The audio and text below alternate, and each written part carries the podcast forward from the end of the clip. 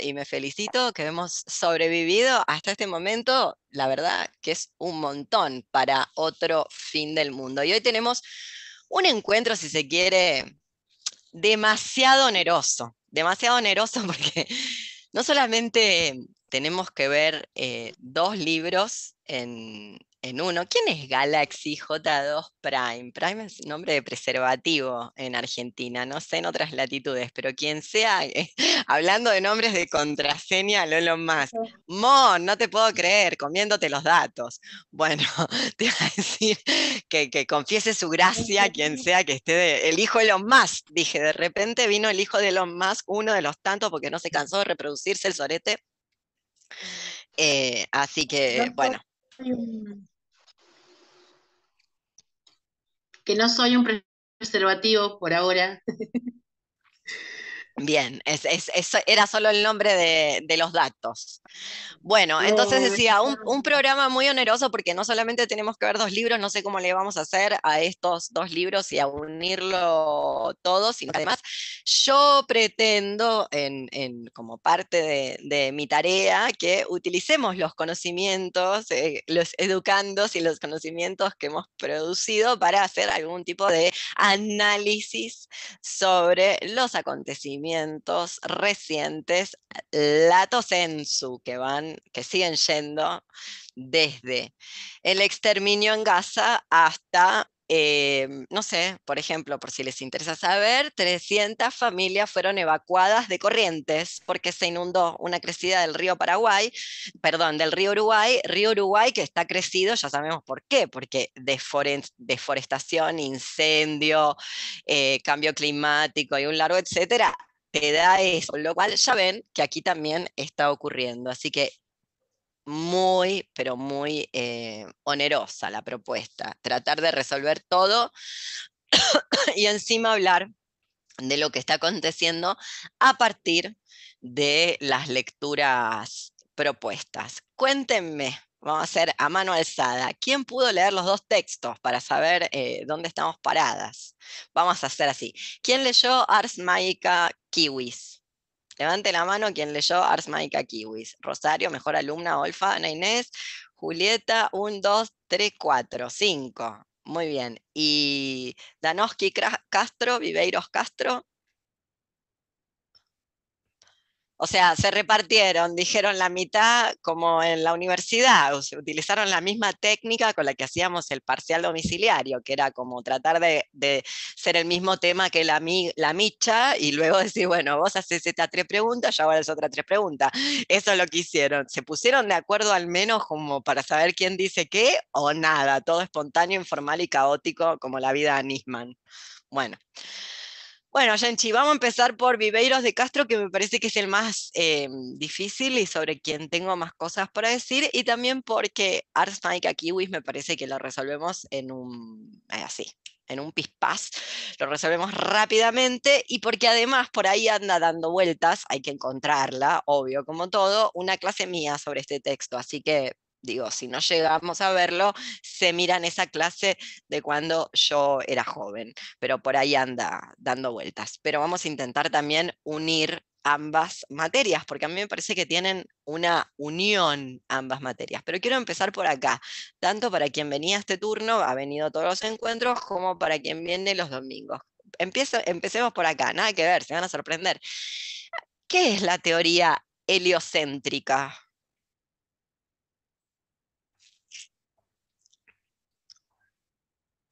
Todo el mundo terminó el secundario acá, ¿no? Bueno, vamos. Julieta, dale, ¿qué es la teoría heliocéntrica? Eh, em, no sé, algo relacionado al sol, puedo decir. No, ¿y para qué, le para qué abrís el micrófono? Ah, perdón. No, no, hay que contestar, hay que, perdón. Esto es como una máxima de la vida una contesta cuando sabe la respuesta, si no se queda en evidencia que no sabe la respuesta, no hagas eso en, un parcial porque te va a ir fatal. O sea, trata de llevar el examen para lo que vos sabés, no, no, pues si no declaradamente acabas de confesar, no tengo ni idea. Solo sé que Helios es el Sol, así que debe ser algo relativo al Sol. Bueno, ¿quién sabe la respuesta? Este grupo debería saberlo, porque empezó ahí el apocalipsis, dicen. Que el Sol es el centro del universo, digamos. ¿Qué, ¿A qué se le dice teoría heliocéntrica, gente? Que el, centro de la vida es el Sol. El centro de la vida. Te pusiste un poco hippie, Vicky. Relativamente hippie. Te agarró una cosa como que de repente se te materializó un morral de macramé quiero decírtelo, como de repente pasaste del pole dance al macramé, se te hizo una bikini de macramé para el pole dance. No quiero ver eso en TikTok. Por suerte ya me cerraron el tercero, con lo cual te perdí en alguno. No te tengo. Pero bueno, en fin. Em, lo cambio. ¿Quién fue Copérnico? Galileo. ¿Quién fue Galileo? Pero antes Copérnico, digamos. Sí, eh, sí, alguno, ya voy a empezar a tirar, no sé, voy a ver, Kepler, próximamente tiro Kepler, a ver cómo, a ver si alguien capta, no sé, después me queda Einstein. Sí, el famoso giro copernicano, digamos, o sea, el, planteo de Copérnico inicial era precisamente que no es la Tierra sino el Sol, el, astro que se encuentra ubicado, al el astro alrededor del cual giran los otros astros del, del sistema solar, digamos. Incluyendo la Tierra incluyendo la Tierra.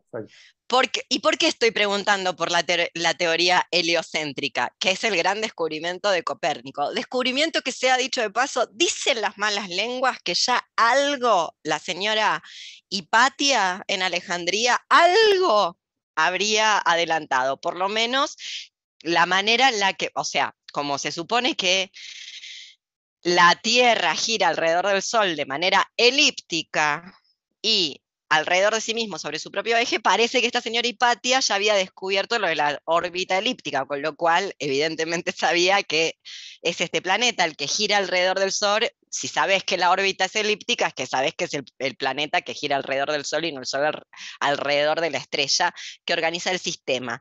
¿Por qué estoy preguntando esto? ¿Por qué empiezo por acá? ¿Qué tiene que ver esto con este libro de, Viveiros Castro. Voy a decir Viveiros Castro y ya, me, empiezo a hacer amigues, como el canal donde va el video. Porque si la señora Danowski metió la cuchara, pues no se le nota el usus scribendi, es decir, la manera de escribir. Este libro se parece a todos los otros libros de Viveiros de Castro. O sea, ¿cuál es la diferencia? Digo porque cuando vos lees a Deleuze Guattari se nota que es Deleuze Guattari, em, empezando porque se le entiende menos. Cuando él se escribe sin Guattari, Guattari parece que lo humaniza, como que lo vuelve más de señor que va a hacer la compra en la verdulería. Eh, de fóbico total, no salía de su casa, se perdía en el subterráneo, en fin. ¿Entienden lo que quiero decir? Bueno, así que ya lo digo, empiezo a decirle Viveiros Castro y pobre Danowski, el feminismo y la igualdad me lo disculpará. O no, total, ya estoy cancelada. ¿Por qué empecé con la pregunta de la teoría heliocéntrica? Si leyeron a Danowski Castro, esto lo tienen que saber. Aunque no se diga nunca la palabra heliocéntrico, aunque no se lo mencione nunca a Copérnico ni a Galileo en el libro. ¿Cuál es la relación entre la teoría heliocéntrica y lo que dice Viveiros de Castro?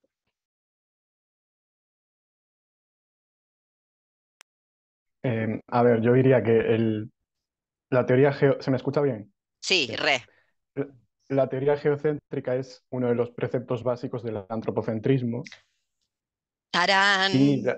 Y la, teoría heliocéntrica, en el momento en que surgió, fue una especie de contestación a, la, teoría, bueno, primero al geocentrismo y por lo tanto también al antropocentrismo, quizás. Muy bien. ¿Y en qué periodo? Esto también es fundamental. Siglo XVI, XV-XVI. Sí, XV-XVI. ¿Qué momento histórico estamos?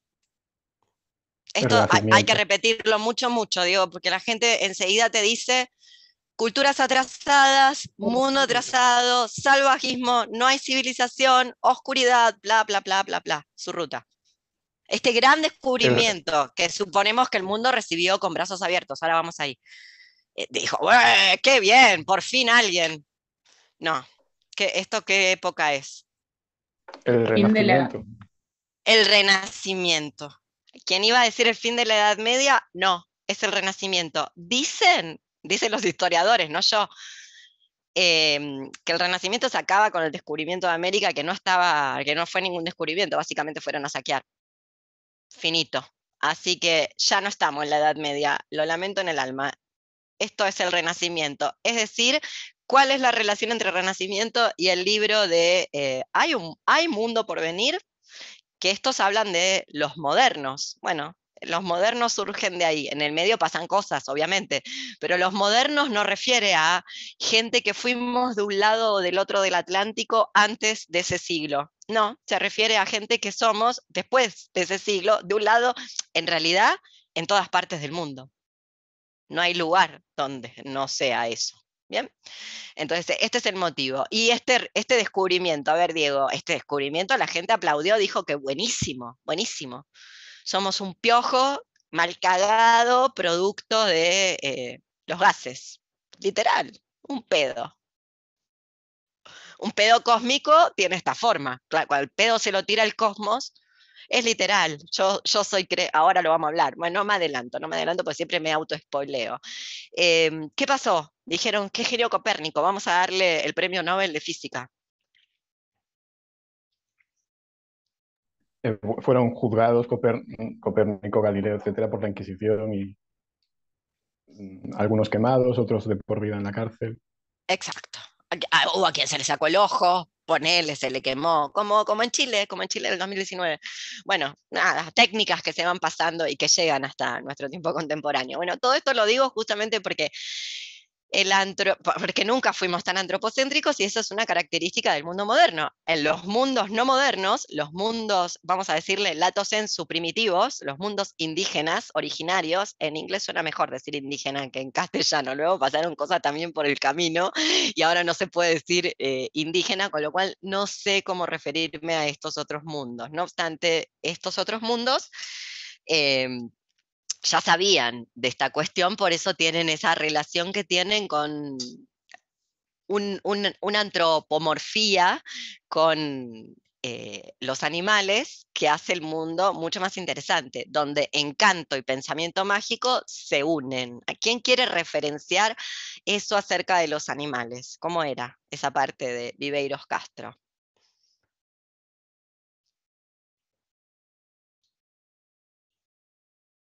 ¿Quién la quiere contar?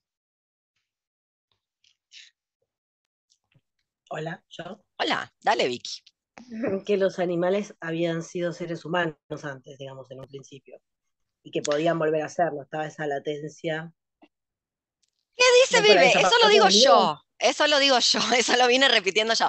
Este es el problema, este es el problema eh, de... Este, ¿Qué dice el texto exacta? No dice exactamente eso.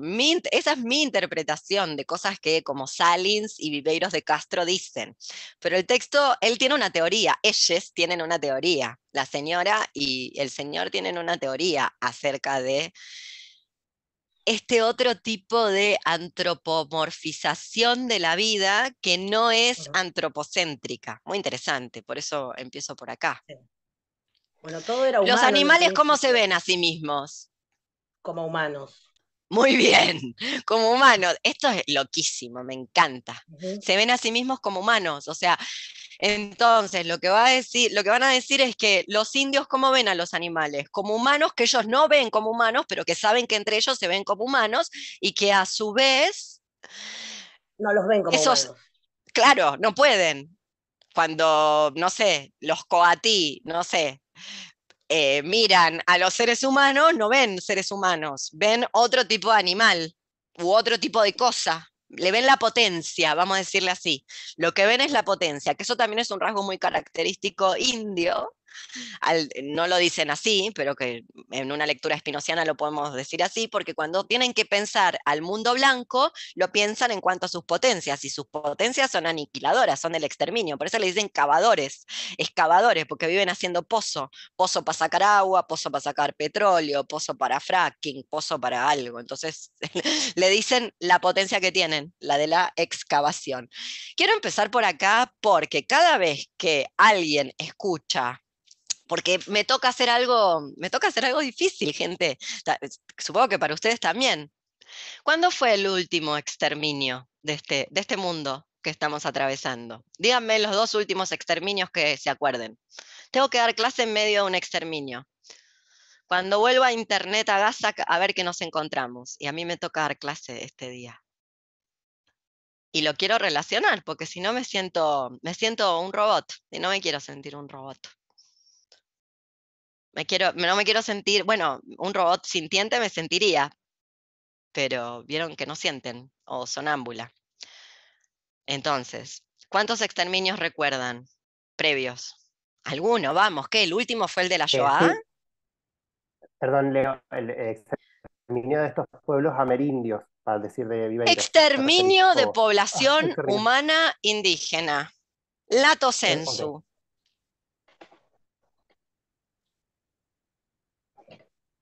Últimos dos. Exterminio post-Adolfito. Bueno, yo pienso, por ejemplo, en Ruanda, pero no sé Muy bien. Ruanda. Bien. Bien, esos países en África que como es África, nadie se preocupa mucho, sí, efectivamente, Ruanda. Ruanda que a, a su vez, no cierres ese micrófono, por favor, Vicky, a ver que si te ocurre alguno más, venga a conversar conmigo. Ruanda que a su vez, hay que decirlo, eh, recibe capital extranjero internacional para que genere guerra civil en Congo por las minas de coltán. Digo por si estaban pensando en cambiar el celular. El celular eh, es algo que hay que pasar por la experiencia traumática de que se te deshaga la mano. Y cuando se te deshace la mano y no hay de recuperarlo recién aún, ahí te compras, porque hay esclavitud en el Congo y guerra civil con Ruanda por esas fucking minas de coltán. En este momento está pasando, mientras damos esta clase. ¿Qué más? Tirin titín, quiero más. Más, más porque como leímos en Ars Maica, kiwis, para no comprar el verso alemán por el cual pagamos todos la culpa de que ese fue el único exterminio y que solo fue contra eh, los 6 millones de judíos que Hitler se cargó. Y ahí lo cito a Imesecer. Europa odia a Hitler porque le hizo a los europeos blancos lo que los europeos blancos le hacen a todo el mundo desde que son europeos blancos que como espero se haya aprendido tanto en este curso como en el de los domingos, no siempre fue esto Europa. Y hasta hace no tanto, rasqueteabas así un poco la superficie y te salía un grupo de gente que le estaba haciendo un culto orgiástico con bombos y platillos, hongo, todo, todo, la orgía, todo, todo, todo, todo, eh, por la cosecha, acá en el Friul, en Italia, qué país. Bueno, entonces, Ruanda, ¿qué más?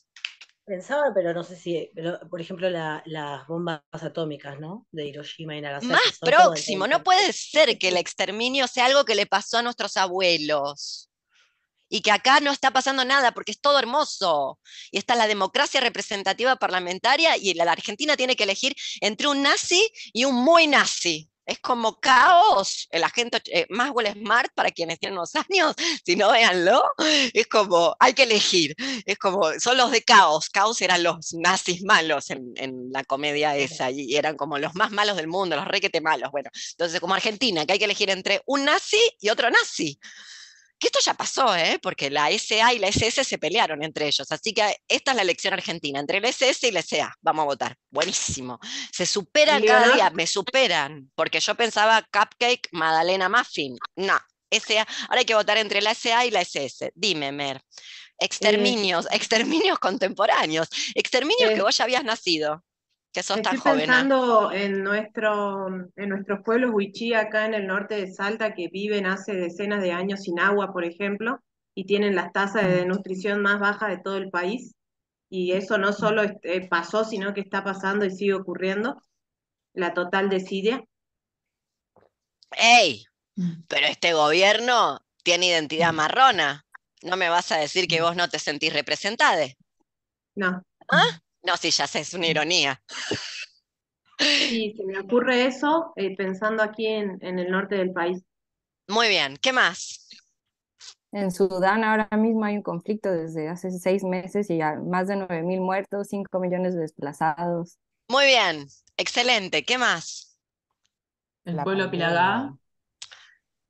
Nuevamente, sí, Pueblo Pilagá, porque es exterminio peronista. Para la gente que cree en la identidad marrón bajo el exterminio peronista, es como creer que a los indios no le va a pasar nada con Roca y Sarmiento. Bueno, ok, buenísimo. Sigamos haciendo que el eterno retorno sea siempre igual. Pero quiero cosas más contemporáneas, ¿viste? Como que esté pasando, o como que haya pasado hace poco. Eh, la pandemia. Eh, La pandemia, por supuesto, la pandemia, la pandemia en curso, de la cual ya nadie habla, ni siquiera mis estudiantes que me ven la cara todos los fines de semana. Efectivamente, la pandemia, porque esto tiene que ver con la pandemia. Cuando vuelva al Internet, a ver qué queda en términos pandémicos. Hay cólera en Gaza en este momento. Claro, si te cortan el agua, imagínate. Bien, ¿qué más? Nadie la dijo. Siria. Vayan a Siria. ¿Por qué no buscan en Google Maps a ver qué hay en Siria? No queda nada. El otro día volvieron a bombardear Alepo por las dudas, preventivamente. Preventivamente, un bombazo en Siria, just in case. Bueno, como vemos, vivimos, nunca se terminó, ni la dictadura, ni el exterminio, ni los nazis. Lo que van es cambiando de ropa. Como estamos viendo, como dice Lars Maika Kiwis. Y por eso lo traigo, porque todo esto del antropoform, la diferencia entre, antropocentrismo y antropomorfismo tiene que ver con el debate acerca de quiénes son humanos. Debate en el cual, hay que decirlo, este libro em, entra en contradicciones. ¿Qué libro no? Ustedes me dirán, y es cierto, pero por momentos define muy taxativamente en la línea de Salins, miren que humanos no son todos, humanos son los blancos occidentales y todo lo que Occidente haya blanqueado hasta que a Occidente le convenga, porque acá está la trampa, ¿eh? Acá está la trampa. Vamos a ver también qué queda en términos de rebrote antisemita, antijudío después de esto. Vamos, vamos a tener ojos para verlo. Va a estar hermoso este apocalipsis, porque vieron que los indios siempre eh, creyeron que del mundo nos íbamos a ir, que no vinimos con el mundo, porque no somos trascendentes y pre-planetas. Somos un pedo del gas del, del universo, es literal volvamos primero a esto, después tengo preguntas para hacerles. ¿Quiénes son humanos? ¿Quiénes son los humanos? Evidentemente, no todo el mundo. ¿Quiénes son los humanos en este momento? Los blancos, heterosexuales. Vamos a ponerle, vamos a ponerle una identidad nacional, porque la humanidad, yo personalmente creo que no flota en el aire. No vale lo mismo ser boliviana que ser norteamericana y lo sabe cualquiera. Y cuando eso se cruza con clase y raza, bingo, estás en el horno con papas, básicamente. Entonces, ¿quiénes son los humanos? Estados Unidos, esos blancos heterosexuales, sí, dentro de Estados Unidos.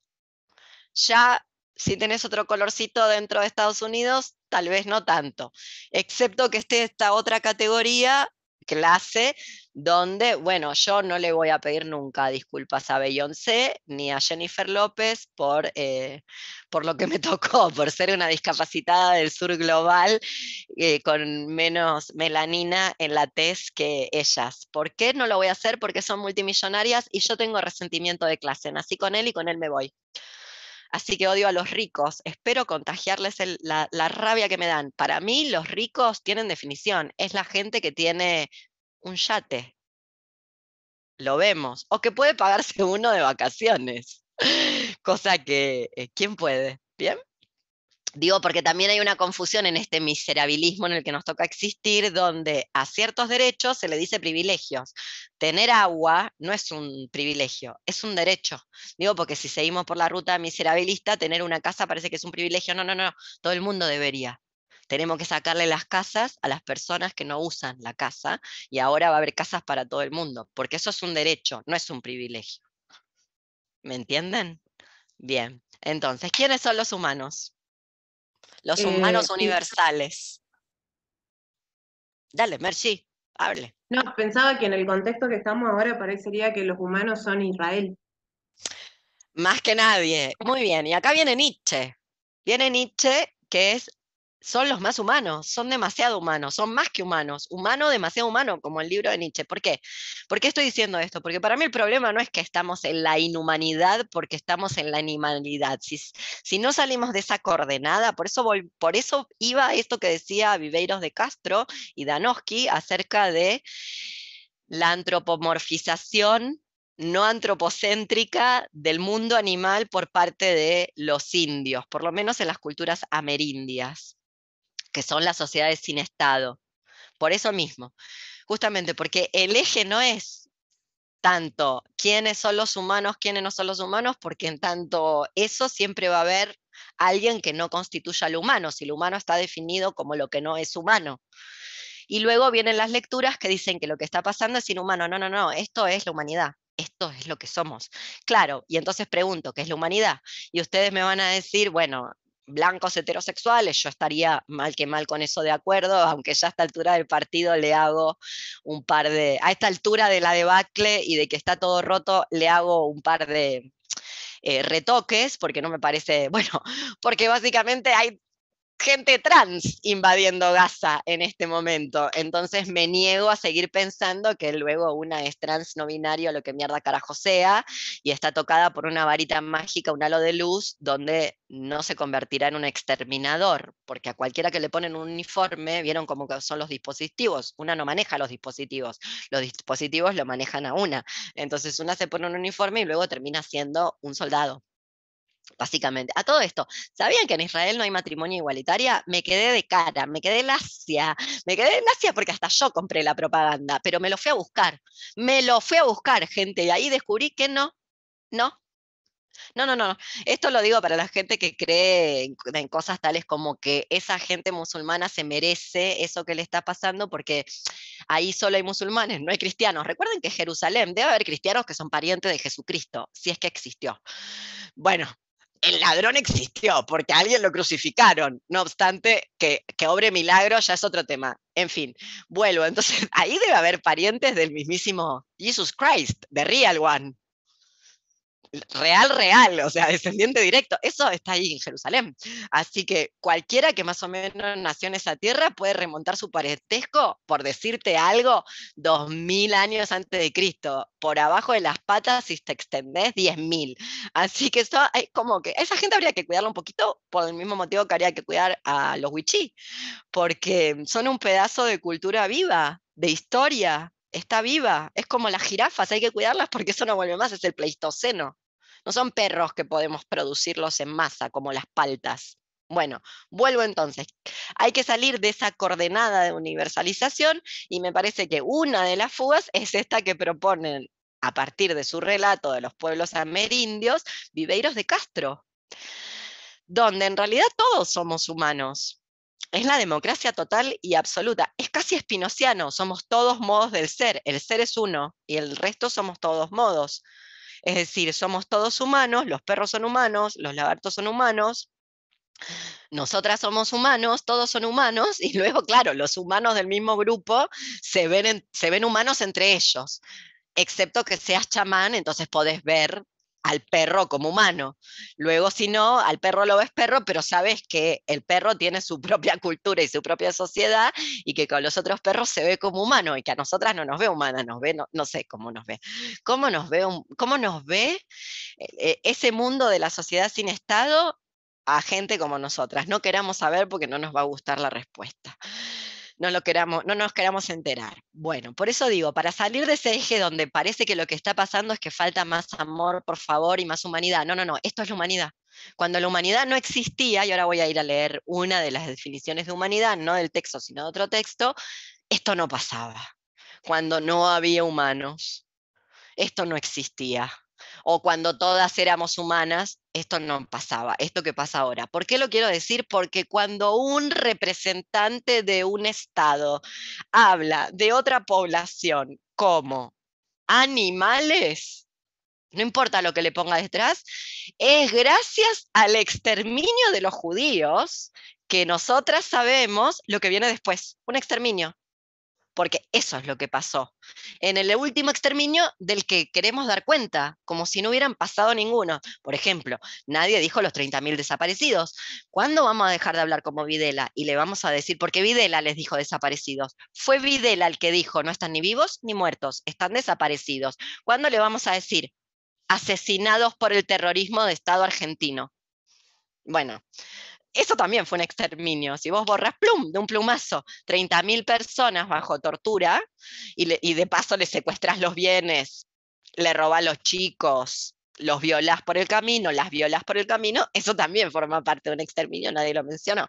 Por eso lo quería decir, porque siempre que aparece esta cuestión de quiénes son los animales, luego hay un exterminio, sea de lo que los seres humanos de la teoría heliocéntrica que nunca, nunca nos llegó. Es como sabemos esa información, pero no cala en el cuerpo, porque luego seguimos siendo el centro del universo. Y, y, no somos todos humanos. Hay algunos que son más humanos que otros. Va variando. Yo hablo de esta manera brevemente porque yo estoy en el grupo del que no es humano, no solamente por la mutación genética, sino otro pedo del universo, mal cagado, mira lo que me hizo, sino además porque yo quedé del otro lado de la pantalla, desmaterializada, como el proyecto artístico de Marta Minujín, pero de Real. Vieron que Marta no tiene ni por qué saber, pero en un momento Marta habla de que ella se desmaterializa en una determinada década y toda su... Se, desmaterializó. Bueno, acá, de Real desmaterialización. Bueno, por eso quería ir a, estos eh, dos puntos. Em, y yo acá tengo preguntas, tengo preguntas para hacerles. ¿Se puede vivir en el, el antropoceno pero contra él? Ahora vamos a ir a las definiciones de antropoceno, pero supongo que leyeron el libro, con lo cual supongo que la saben. ¿Quién quiere contestar? Aprovechen para hablar las que nunca hablan, porque después no va a haber. Se puede, entonces repito la pregunta. ¿Se puede vivir en el antropoceno, pero contra él? Sí, no, ¿por qué? Eh, yo creo que sí, porque igual, eh, bueno, leí, me faltó un tramo para terminar el texto, pero decía que el fin del mundo era, era metafísico y también material, entonces podemos estar viendo como el desastre materialmente, pero también como estamos fragmentados también por esta cuestión de la occidentalización, podemos estar contra él porque podemos hacer la reflexión de que todo está mal, digamos. Muy bien. Acá se abrió con Valerie la, la, beta optimista. Yo no tengo postura eh, en esto, así que voy a, voy a escucharlas a ustedes. Esta es la beta optimista. Se puede, sí se puede, porque Viveiros de Castro parece ser que nos da argumentos como para sostener esta postura. Sí hay una verdad en todo esto. Luego iremos a, la parte de si no se puede y a, las, y a las em, críticas a esta definición de, antropoceno que Danowski y Viveros de Castro tampoco están tan de acuerdo. Eh, lo que sí es cierto, que el único, la, única cultura, yo no sé si decirle a este exabrupto improperio del que formamos parte cultura, pero vamos a decirle cultura, ¿no? Lato sensu, bien. Em, lo único que no se puede negar es que nadie es perenne, es como, eso está ahí. Efectivamente, solo este improperio llamado Occidente y lo que Occidente rompió, cree que los humanos siempre fueron los mismos y que siempre fueron y que siempre serán. La gente que no estaba ni ahí con este proyecto de civilización versus barbarie y salvajismo, y vuelvo con el campo semántico, para erosionar esa idea de que en realidad lo que está pasando en Gaza es salvajismo. No, no, no, eso se llama civilización occidental. Lo que le está pasando a Gaza se llama civilización occidental. Y ni el más ridículamente agresivo de los emperadores aztecas e incas se atrevió nunca tanto. También lo digo porque imperios siempre hubo, pero los imperios arcaicos, ni en, sus más eh, violentas narraciones se le ocurrió tanto. Pero nada, a nadie, nunca, hasta este momento, hasta el siglo XX y el siglo XXI, nunca, nunca a nadie. Y creo que ahora estamos batiendo récords, porque en una semana hicieron lo mismo que a veces por ejemplo, eh, Sudán, demora seis meses, en 20 días. O sea, esto también está acelerado, está rápido, está un poquitito rápido para lo que en general demora. Bueno, por eso quería eh, volver a, a estas cuestiones. Entonces, solo el Occidente y lo que Occidente tocó cree que los seres humanos siempre hemos sido los mismos siempre viéndonos de la misma manera, siempre con los mismos cuerpos y que este mundo se extingue con nuestra extinción. Nunca a nadie que no fuera occidental del capitalismo tardío se le ocurrió esa pamplina. Bueno, sí, a los cristianos tal vez, a los cristianos de la Baja Edad Media, es decir, del Renacimiento, se les empiezan a ocurrir esas pamplinas. Al resto nunca se le ocurrió, porque los seres humanos no son premundo. De hecho, y acá vamos con la definición de, de humanismo, cuando hablamos de humanismo, y por eso yo vuelvo al campo semántico para entender que esto no es la barbarie, eso no es el salvajismo. Los leones no hacen eso, los cocodrilos no hacen eso. Y miren que no son, los hipopótamos son gente catástrofe, no puedes estar cerca de los hipopótamos, incluso quieta, porque te atacan. Y eso que son herbívoros, son muy mala onda los hipopótamos. Quiero dar ejemplos porque yo no soy de la gente, yo soy más como los, me, me convencieron los indios. Yo soy más de la idea de que los animales son como personas y tienen características de mierda que bueno, que como las tienen en animal son simpáticas, pero no me digan que le van a creer a sus perros porque eso es una performance, el modo víctima del perro lo deben haber visto. No me digan que nunca lo vieron porque entonces yo sola vivo con perros taimados que me mienten y que me manipulan y yo cedo a su manipulación y ellos ya lo saben, me han entrenado. Bueno, por eso lo quiero decir. No es que yo no estoy haciendo una narración donde todos buenos, todos buenos, sino me doy cuenta dónde está el exterminio. Vamos a la definición de humanidad y luego vamos a la definición de antropoceno y todo eso que está en el libro. La definición de humanismo, perdón, no de humanidad. De humanismo que da Foucault en Microfísica del Poder. Esto siempre lo leo en algún momento de alguno de los talleres porque me parece que son cosas que uno debería saberse. Como los cristianos se saben el rosario. Entiendo por humanismo, dice Foucault, el conjunto de discursos mediante los cuales se le dice al hombre occidental, si bien tú no ejerces el poder, puedes, sin embargo, ser soberano. Esto se lo está diciendo a toda la Argentina, que el 19 de noviembre va a elegir entre la SA y la SS. Piensen quién viste mejor, no sé, ese puede ser un criterio, porque entre la SA y la SS había una diferencia en el traje. Entonces, pensemos quién se ve venir de lejos, porque si lo ves venir de lejos, hay posibilidad de escapar o de combatir. ¿Y quién no lo ves venir? Y luego pensemos en los trajes de la, de la SA y de la SS, porque nazis son todos. No, van a no vamos a poder elegir entre buenos y malos. Ya no estamos ahí. Es lo lindo de que se acelere todo tanto, que ya no estamos ni en esa narrativa, aunque la gente insiste con el tema de los buenos. Son todos malos. No hay buenos. A ver, sigo. Si bien tú no ejerces el poder, puedes sin embargo ser soberano aún más. Cuanto más renuncies a ejercer el poder, cuanto más sometido estés a lo que se te impone, más soberano serás. El humanismo es lo que ha inventado paso a paso, dice Foucault, estas soberanías sometidas que son el alma, soberana sobre el cuerpo, sometida a Dios, la conciencia, soberana en el orden del juicio, sometida al orden de la verdad. Hago acá un paréntesis o un stop porque cada tanto hablo con gente, eh, cosa que no recomiendo que hagan ustedes en sus casas, y pasa esto de la conciencia. Bueno, yo como Foucault creo que la conciencia es una operación, es un producto político que no existe, es como el alma, es como creer en el alma. Alguien la puso ahí, no siempre hubo conciencia. Además que ya vieron que no sirve ni para nada. Y que Marx está todo mal, porque vieron que te pueden oprimir, te pueden oprimir oprimir, oprimir, como quien oprime una pulga para matársela al gato, y no obstante nadie genera ningún tipo de conciencia de nada, porque siguen mencionando como el último exterminio, aunque tienen exterminios aquí ahora, la pandemia es uno, Hemos mencionado otros, Ruanda, Siria, eh, Tigray, no lo dijimos, pero lo podemos decir ya que está ahí en el norte de África, Sudán, bueno, por supuesto, Gaza, hace 78 años Palestina, bla, bla, bla, bla, bla, y seguimos pensando, único exterminio, la bomba Hiroshima y Nagasaki, eso es cuando somos multiculturales, y por supuesto la Shoah, como si no hubieran matado ni gays, ni lesbianas, ni gitanos, ni todo lo que se moviera y se opusiera, básicamente, porque en cuanto te movías y te oponías, pues entonces dejabas de ser humano, básicamente. Y todo lo que se le cantara, porque el poder también tiene ese nivel de arbitrariedad que maneja el lenguaje. Con lo cual, yo les hago una pregunta. Diez provincias firmaron un acuerdo con Mercorot. Eh, ¿qué les hace pensar que un día no vamos a estar en esa situación? ¿Realmente creen eso? Realmente contra toda la evidencia empírica.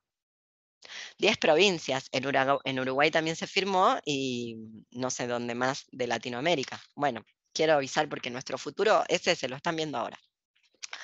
Sigo entonces con la conciencia que no existe, pero producida políticamente, esto no lo dice Foucault, lo digo yo, soberana, esto sí lo dice Foucault, soberana en el orden de juicio, sometida al orden de la verdad, el individuo, soberano titular de sus derechos, sometido a las leyes de la naturaleza o a las reglas de la sociedad, la libertad fundamental, interiormente soberana, exteriormente consentidora y adaptada a su destino. En suma, el humanismo es todo aquello a través del cual se ha obstruido el deseo de poder en Occidente, prohibido querer el poder, excluida la posibilidad de tomarlo.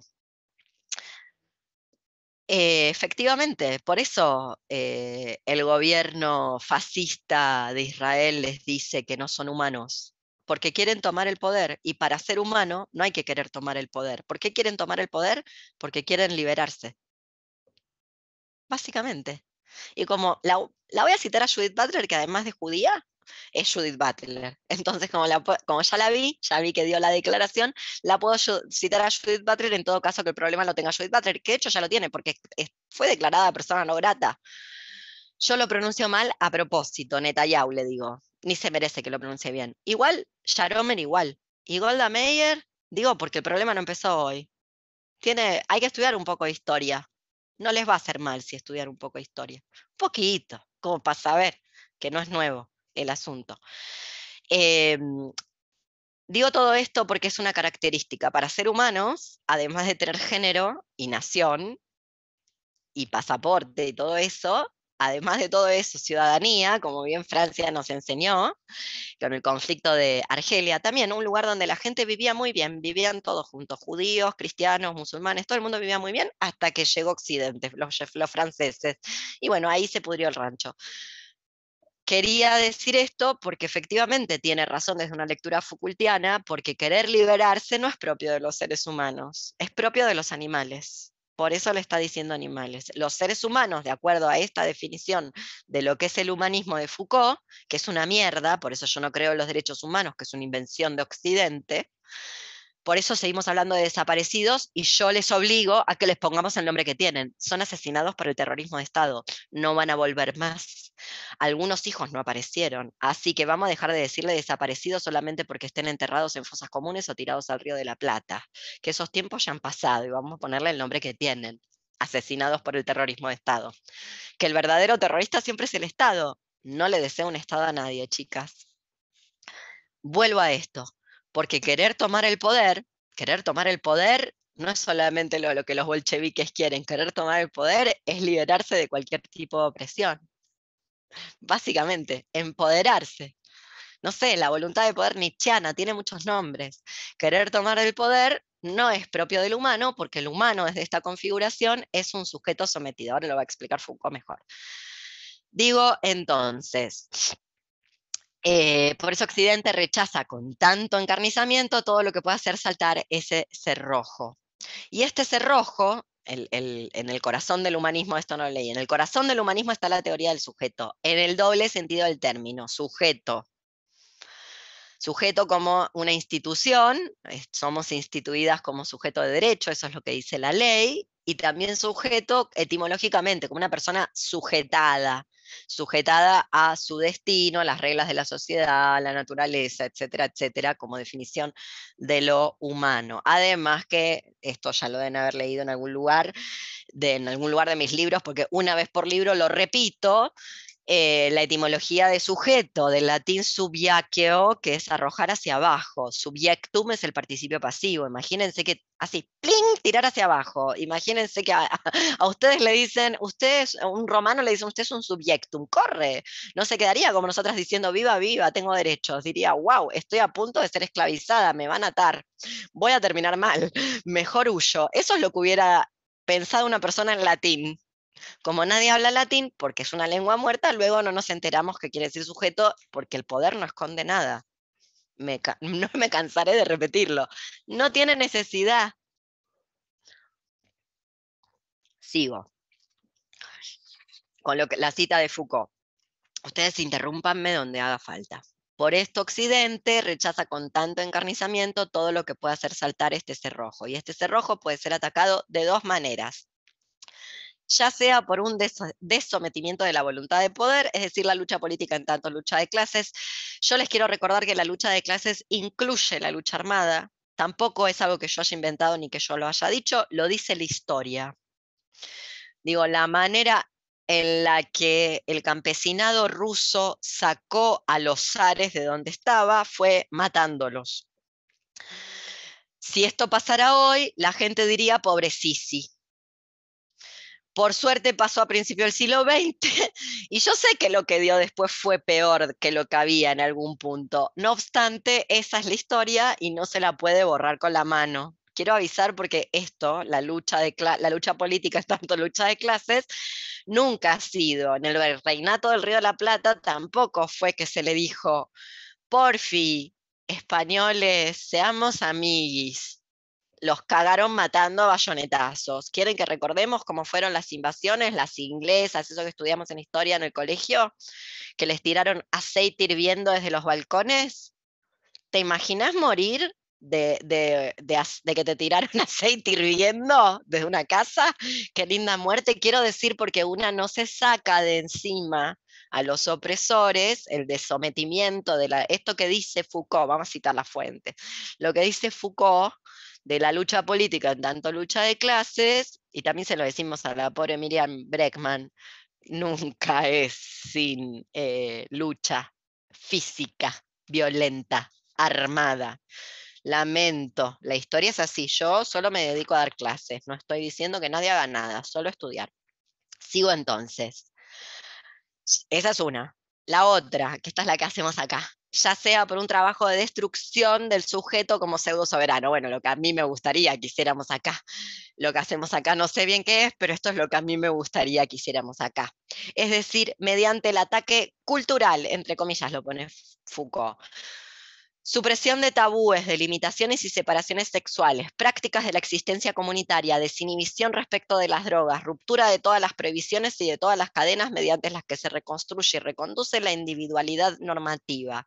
El dominio, la conciencia de su cuerpo no han podido ser adquiridos más que por el efecto de la ocupación del cuerpo por el poder, la gimnasia, los ejercicios, el desarrollo muscular, la desnudez, la ta, ta, ta, ta. El poder se ha introducido en el cuerpo, se encuentra expuesto en el cuerpo mismo. Entonces, esta es una definición de humanismo que nos da Foucault en microfísica. Ahora vamos, microfísica del poder, libro que recomiendo muy mucho. Vamos a las diferentes definiciones que nos vamos a encontrar en el libro de Danowski Viveiros de Castro. Página 29, arriba del em, apartadito. No lo dije antes, pero lo digo ahora. Última clase, les voy a pedir que abran el micro, eh, abran el videito. Quien no abra el videito, es la última clase, no voy a dar clase a pantallas oscuras, excepto que me avisen antes, como a veces me avisa Mon, que no le anda nunca al internet, porque Córdoba, Cordovistán, no anda nada, Nara y Zaira Nara, pero el resto, le digo a Elo, a Janina, prenden la cámara, las voy a echar del chat. Tienen, al final de esta definición, y no me prendieron la cámara, y bye. Muy bien, Elo, excelente. Gracias, no quiero darle clases, quiero darle clases a gente hoy y quiero verle las caritas mientras digo las aberraciones que digo, porque si no parece que están todas de acuerdo. Si yo sé que estoy diciendo cosas que ustedes si repiten en la mesa se quedan sin amigas. Entonces, que estoy esperando que levanten la mano y me digan algo, porque yo sé que lo que estoy diciendo, si ustedes lo dicen en Navidad, papá las deshereda y ustedes no quieren perder la herencia. Entonces, no me digan que están tan de acuerdo porque no me lo creo. No me lo puedo creer si yo me he convertido en un monstruo y en una descastada por pensar estas cosas y decirlas sin remilgo. Entonces quiero verle las caras. Gracias. Definición de antropoceno, página 29. El antropoceno, o cualquier otro nombre que se le quiera dar, es una época en el sentido geológico del término, pero apunta hacia el fin de, entre comillas, la epocalidad como tal, en lo que concierne a la especie. Aunque haya comenzado con nosotros, muy probablemente terminará sin nosotros. A mí siempre, ya lo saben, si no se enteran ahora, cuando la gente habla en plural, cuando la gente que esto que es la cita de la tour, porque ya, habrán, ya se habrán dado cuenta que la primera parte de este libro, que es la más aburrida, por lo menos para mí, es como si lo hubiera pagado Bruno, eh, Bruno Latour. Es como si le hubiera dado plata. vamos a hablar de nuestros amigos, que es un poco lo que hace la academia. Vamos a hablar de nuestros amigos, que además están publicados en la misma editorial. Así vendemos el libro. Es medio como, viste, el, siempre el revoltijo, el guiso academicista que se hace, donde esto mismo se dice 20 páginas, es un paper extendido, no obstante, si vos le empezás a poner cita, cita, cita, nombre, nombre, nombre, persona, persona, persona, de paso difundís a tus amigos y así nos vamos difundiendo. Como diría Cristiana Aldana, que nunca más salga de donde está, contagiando la alegría del uno al otro. Tienen el mismo efecto, hacen lo mismo. Contagiándose la cita del uno al otro. Bueno, decía esto, cada vez que dicen nosotros, yo me llevo la mano al dildo. ¿De quién están hablando cuando dicen nosotros? ¿Quiénes somos nosotros? Que yo no me enteré que no estoy agregada a nada. A ver, ¿quiénes son? ¿Nosotros quiénes? Nosotros y cri cri, los occidentales. Bueno, me encantaría comprar eso, pero como yo siento que me va a pasar, bueno, ya me siento, se lo tengo que decir, me siento más emparentada con la gente de Palestina que con la gente de mi país, porque la gente de mi país se va de vacaciones a Carlos Paz cuando Carlos Paz sigue incendiada. No sé, ayer llovió, cayó nieve, no es que llovió, cayó agua, nieve y granizo en Córdoba, con lo cual en una de esas se apagó el incendio. Es primavera, qué raro. No obstante, el año pasado también pasó. Así que de repente nos vamos acostumbrando que ahora pasa esto en primavera acá en Cordobistán. Vuelvo entonces a esta cita. Me da desconfianza en nosotros que está usando la tour y que Viveiros de Castro y Danowski citan sin ninguna sin ningún remilgo, como si en un, entre un señor brasilero y un señor alemán blanco, rubio, de ojos azules y heterosexual no hubiera ninguna diferencia. Tiene que haber alguna, no puede ser. No me digan que no hay ninguna, porque no me lo creo. Leo, eh, de hecho, cuando eh, antes de empezar a leer el texto, eh, yo... Eh, Los cinco prólogos, cinco prólogos. Eso se llama editorialmente cómo rellenar un libro, para que tenga lomo, porque si tiene lomo lo podés vender más caro. Te lo digo como editora de mis propios libros. Si no, nadie le mete cinco prólogos, porque no hay libro que te aguante cinco prólogos. ¿Qué vas? ¿Qué vas a... ¿Tanto cambiaste? Claro. Lo quería mencionar. Y son dos brasileros los que escriben, entonces yo pensé que por ahí lo, el, punto de vista situado iba a estar más marcado.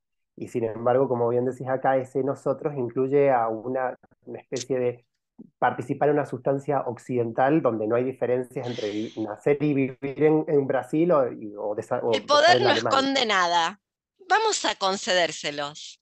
Tal vez tengan razón y tal vez entre una persona de la academia, de la alta academia brasilera, ¿no? El ayudante de turno ad honorem, que eh, el jefe de cátedra le manda a dar clase porque, porque, porque sí, porque para eso es jefe de cátedra y para eso tiene la poronga. No, no, no. Estoy hablando de la gente que tiene, la cátedra lleva su nombre, tal vez efectivamente, y una es la confundida tal vez tengan razón, solo que no me incluya ahí, señores, como yo no formo parte de eso, nosotros, nosotros los humanos, bueno, no somos todos humanos, ya lo hemos hablado, hubo gente citando una feminista argentina muy reputada, eh, no exactamente al principio del confinamiento, pero sí el segundo, eh, el segundo año de la pandemia. Segundo año de la pandemia que me enteré el otro día, ayer, algo antes de ayer, eh, me enteré en 2022, me estoy refiriendo al 2022, eh, se firmó dos meses antes en Cordobistán, Schiaretti, cambió la ley de medio ambiente en agosto, es decir, dos meses antes del Mundial. Claro, como estábamos palpitando el Mundial, del cual luego eh, salimos campeones, esto no fue importante. Y esto pasó, con lo cual el medio ambiente en Córdoba, no, no sé, bueno, a nadie le importa porque ya es legal básicamente prender fuego todo y de paso irse de vacaciones. Esto pasó en el 2002, 22, perdón, 2022 en agosto. Se cambió la ley de medio ambiente en Cordobistán. Yo a partir de ahora voy a mirar en qué momento se cambian las leyes, porque me parece que todo tiene que ver con todo. Me he vuelto un poco, estoy como que sospecho, ¿viste? Y como que nadie estaba mirando justo para ahí. Eh, entonces yo te diría, Ricky, tal vez se lo concedemos, porque tal vez lo que nos está diciendo es algo que lo que necesitábamos era la confirmación que efectivamente. Luego, no me opongo, pero que ponga sus privilegios con los huevos al plato y que haga la gran Judith Butler. como le enseñó Gloria Saldúa, porque la cultura propia se traiciona, sobre todo cuando se volvió hegemónica o cuando ejerce opresión sobre el propio cuerpo, si no, ¿para qué? ¿No? Entonces, si no, ¿para qué son reputados académicos que viajan por el mundo si no van en este momento a decir lo que tienen que decir? En este momento que vemos que un día empezó y nunca se acabó, porque ¿cuántos exterminios ya vamos mencionados? Sigo leyendo. El antropoceno solo podrá dar lugar a otra época geológica mucho después de que hayamos desaparecido de la faz de la Tierra. De que hayamos desaparecido, ¿quiénes? Porque parece que los palestinos se van primero. Los Wichí, Cuom, Mapuche, Discas, etcétera, etcétera. Ah, me olvidé, al principio de la pandemia estaba diciendo esto, nadie, hablo tan rápido que me olvidé, ustedes se marean y no me preguntan. Reputada feminista argentina que dijo, no en el primer año de confinamiento, sino ya en el segundo, cuando había que empezar a ir lavándole la cabeza a la gente que aceptara la normalidad, que es una versión degradada de lo que dejamos en el 2019, que no se muere todo el mundo, que es un bajón, pero es gente que estaba mal previamente. Como si eso fuera lícito, si te, porque estabas mal previamente, entonces te podés morir porque ya estabas mal. Y de ahora en adelante hacemos una nueva raza que es la gente que no se muere más porque está re bien, que vienen a ser las que volvieron a la normalidad. No les van a dar un diagnóstico, primero porque no tienen obra social, segundo porque no tienen prepago y tercero porque en este momento, aunque tengan las dos, probablemente no les den el diagnóstico. Pero cuando reviente con un, como un sapo y esté muriéndose una peritonitis, charlamos, porque parece que el COVID enciende el cron me llaman, si sigo viva les cuento lo que sé. Lo leí el otro día y se lo pasé a mi gastroenterólogo y me dijo que ya estaba al tanto. qué divertido, ¿no saben qué divertido que es tener Crohn? Me encanta, me encanta. Ojalá todas tengamos un Crohn, se los deseo de todo corazón. Es lo mejor que me pasó en la vida, lo digo. Ustedes creen que les estoy echando una maldición, pero yo creo que alcancé una gran salud y que dejé de ser tan imbécil como era antes del Crohn, producto de que tengo Crohn. Si no, sería una pelotuda queer por suerte me agarró Cron, así que va a estar buenísimo. Ojalá les agarre a todas. Nuestro presente es el antropoceno, ese es nuestro tiempo, pero este tiempo presente se va revelando como un presente sin porvenir, un presente pasivo, portador de un karma geofísico cuya anulación está enteramente fuera de nuestro alcance, lo cual hace más urgente e imperativa la tarea de mitigarlo. La revolución ya sucedió. Los eventos con que tenemos que lidiar no están en el futuro, sino en la gran parte en el pasado. Sea lo que sea que hagamos, la amenaza permanecerá con nosotros por siglos o milenios. Bien, esta es una primera definición que en realidad eh, es la que dan Danowski y Viveros de Castro a partir de la lectura de Bruno Latour. A mí me parece, por decir algo, peligroso, el, me parece eh, inquisitorial, una práctica propia de la Inquisición que eh, quemó a Copérnico y judicializó luego a Galileo y lo encerró en su casa para siempre, o no sé dónde lo, dejó encerrado, creerse fuerza geológica. Primero, nuevamente, creer que los seres humanos son uno y lo mismo que siempre estuvimos en este planeta, y luego creer que una tiene la potencia de una fuerza geológica. Me parece un exabrupto antropocéntrico. ¿Cómo un libro contra el antropocentrismo va a tener este exabrupto antropocéntrico? En todo caso, por un montón de cuestiones físicas que podemos buscar en Internet e informarnos, el capitalismo aceleró todo y rompió todo. Cosas que igual iban a pasar. Y el problema no es tanto si nos extinguimos, porque vuelvo a lo mismo. Solo Occidente pensó que iba a durar para siempre y que puede prolongar la vida eternamente. Por eso, por eso la vejez es una enfermedad que tiene que curar, la ciencia. Y que los ricos se pueden curar esa enfermedad llamada envejecer. Y el tiempo no debería existir, justamente por esto que estoy diciendo, pero la real realidad, que no es que no nos íbamos a extinguir, siempre nos íbamos a extinguir, porque lo que vive es eso, se va a extinguir todo, incluso parece que el universo, hay quienes dicen, el universo todo, el cosmos, no solamente este planetita. El problema de no poder eh, adentrarse aún hoy en el siglo XXI en la teoría heliocéntrica y no poder dejar de chapotear en el lodo del antropocentrismo, es que se muere de una manera muy mediocre y que culturalmente, metafísicamente, no se produce nada interesante al hacerlo. Y parece ser que nuestro tiempo histórico, nuestra extinción va a ser mientras trabajamos. Por eso decía, en otro momento en el mundo, yo quiero creer, no me tocó vivirlo, pero alucino, sueño, imagino que ante un exterminio, una luego no da una clase por Zoom. Una hablaba de eso y todo el mundo estaba al tanto. Bueno, no es algo que yo tenga que vivir, no, no me ha pasado, me pasan otras cosas. Tal vez no pasaba así, no lo sé. Pero por eso lo quería decir, porque hay un error incluso dentro del mismo texto, un error, una observación, qué sé yo, no quiero ser tan arrogante, siempre lo soy. Pero esta cuestión de que ese nosotros, ese antropoceno como fuerza geológica, a mí me parece problemático crearse una fuerza geológica. Me parece que es cagar por encima del culo. Entonces yo ahí les pregunto, los seres humanos, más allá de que vieron que Occidente va definiendo, eso que ya, ya dijimos, más que mm, más allá de que Occidente va definiendo a conveniencia lo que es humano y que depende de quién le toque, ¿no? Eh, va siendo, depende a la necesidad. Porque los rehenes que están en Palestina tampoco son muy humanos, no son muy humanos para Netanyahu, porque si yo fuera el presidente de esos rehenes, una diría, bueno, tengo que iniciar una negociación.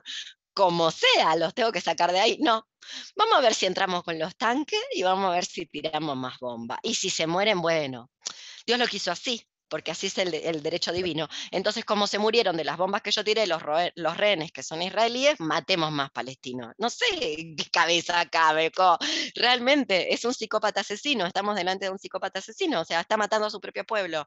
Y vuelvo a lo que se va a venir luego, vamos a ver el rebrote, porque esto recién empieza.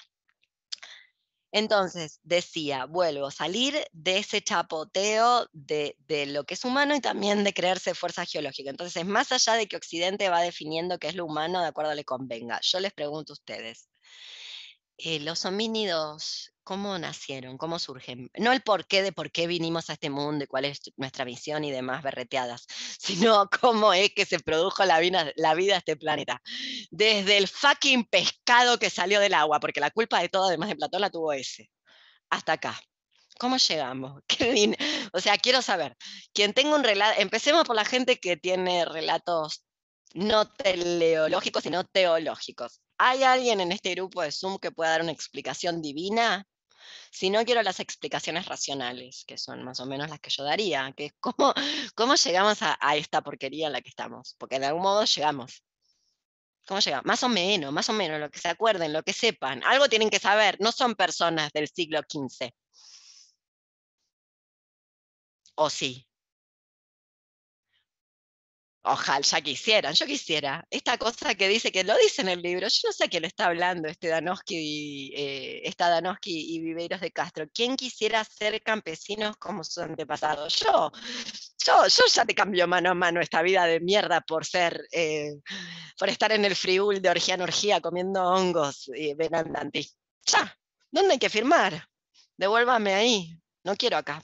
Bueno, ¿cómo llegamos hasta acá? ¿Qué son los Bueno, lo digo así. ¿Qué somos? ¿Productos del azar, de la casualidad o de la causalidad? Vamos. ¿Quién quiere empezar? No me digan que nunca se hicieron esa pregunta. ¿En serio? Em, bueno, a ver, e, e, tenemos el relato bíblico del Génesis que... No, pero vos qué crees, Ricardo? Vos, contame, vos. En el Génesis. Ricky, Ricky, mi abogado. ¿Qué cree Ricky, mi abogado? ¿Qué cree? Que Dios nos hizo así, a su imagen y semejanza. A, su imagen y semejanza. Este, me dijiste azar, causalidad o azar o causalidad, básicamente. Sí. Eh, no, yo creo Hay quien divide el azar de la, de la casualidad. No obstante, como yo no me sé bien la diferencia ni física ni filosófica, vamos a dejarlo en estas dos variables. ¿Somos una causa, somos un efecto o somos, bueno, nuevamente. Los gases del universo se tiraron un pedo en este planeta y, bueno, no sé cuánto llevan los homínidos.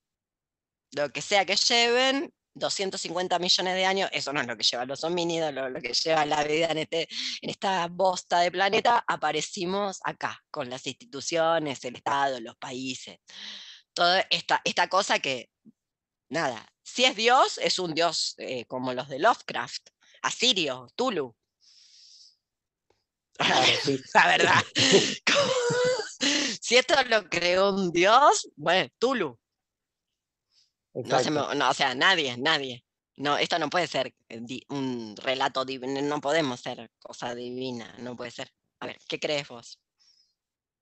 No, yo entiendo, a ver, de- el- yo creo que ha sido más bien azar, digo, no es, no hay una, no hay una razón interna o si quiere un, eh, eh, un, un- telos en la evolución de las especies que haya indicado que en algún momento teníamos que llegar hasta acá, digamos. O sea, el, el- el azar, digamos, colocó a los primeros, colocó, o sea, digo, si tomamos la teoría de la evolución de las especies, es decir, de ciertas especies, de los homínidos, surgieron luego lo que conocemos como sapiens, en lo que hoy es el continente africano, y luego se desparramaron por el mundo y, y bueno, las teorías de cómo, digamos, fueron, fue el, el Homo sapiens poblando el mundo. Pero creo que es azar, o sea, yo entiendo que es, es azar. Digo, no es que estaba, había una predestinación en la ¿Sabes teoría por de qué la- lo digo?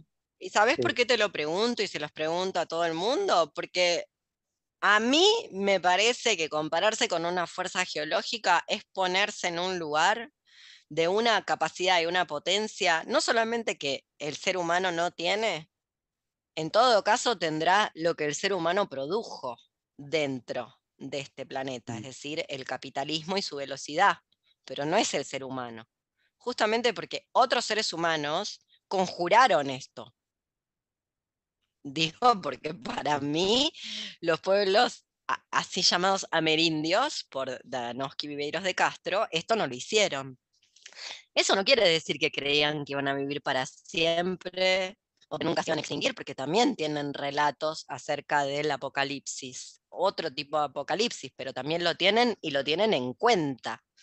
Tienen en cuenta que, bueno, en algún momento esto se acaba y nos vamos a tener que ir de este planeta, etcétera, etcétera sino justamente para, em, porque me parece todo muy antropocéntrico creer luego, y, y como vos bien estás diciendo, citando todas estas teorías, yo también soy de la idea de que esto más bien es producto del azar, pero del azar, del azar más azaroso, de la tirada de dados. Entonces, la tirada de dados no tiene conatus, no quiere perseverar en su ser. Por eso decía que yo no sé las diferencias técnicas entre casualidad, azar, causalidad, efecto. No obstante, me doy cuenta que las tiene. Lo digo porque es evidente que por lo menos en este periodo no queremos perseverar en ningún ser, si no, no estaríamos haciendo lo que hacemos. En fin, por eso lo estaba preguntando. Vamos a otra definición de antropoceno, porque hay varias en el libro. Vamos a otra que marqué acá en la página 43. Y también me, me parece que es una pregunta interesante para hacerse a una misma acerca de qué vienen a hacer los seres humanos, porque tal vez descubrimos que em, no es tan relevante nuestra existencia. Y cuando digo humanos, son quienes crearon el concepto, que no vienen a ser justamente las personas a las cuales luego les decimos, en tu país, en tu territorio, en tu región no hay derechos humanos, porque nadie buscó en la Wikipedia, yo incluida, que no hay matrimonio igualitario en Israel. Mira qué progres que son, no te puedes casar. Luego, creo que te puedes casar por civil, pero no puedes hacer el rito, no sé, pero como es un estado teocrático, luego si no hiciste el rito no estás realmente casado, o sea, te podrás casar en Estados Unidos e irte a Israel, qué sé yo. Eso lo podrás hacer si tenés el billete para pagarlo. Imagino que no todo el mundo es rico, ¿qué es? La cornucopia Israel. Como ahí eh, está lleno de vida y de prosperidad. Dudo, dudo porque esto es el capitalismo, en el capitalismo el capitalismo no funciona si no hay pobres, y hay pobres en todos lados, en Escandinavia también. Tal vez no son escandinavos, pero que hay pobres, hay pobres, créanme. Leo, página 43, otra cita, eh, otra, otra definición de antropoceno. Es un párrafo que empieza la página de mi edición 42 con lo que todo esto sugiere es que esa aceleración del tiempo, bla, bla, bla.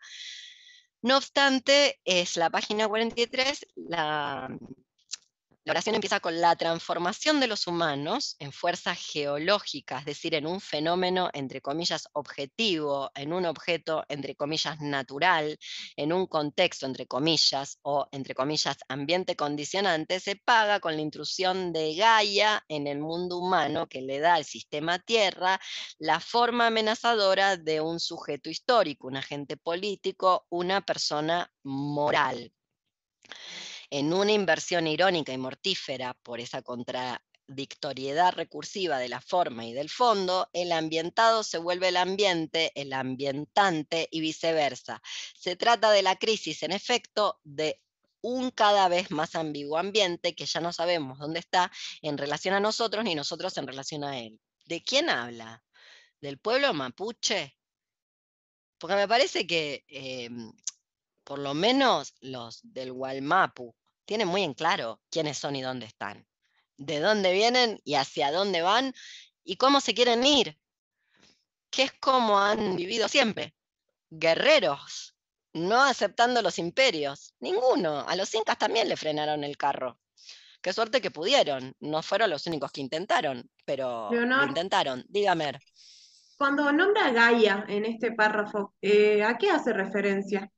Hace referencia a una teoría y a un... Se nota que no leíste el libro, no te la leíste.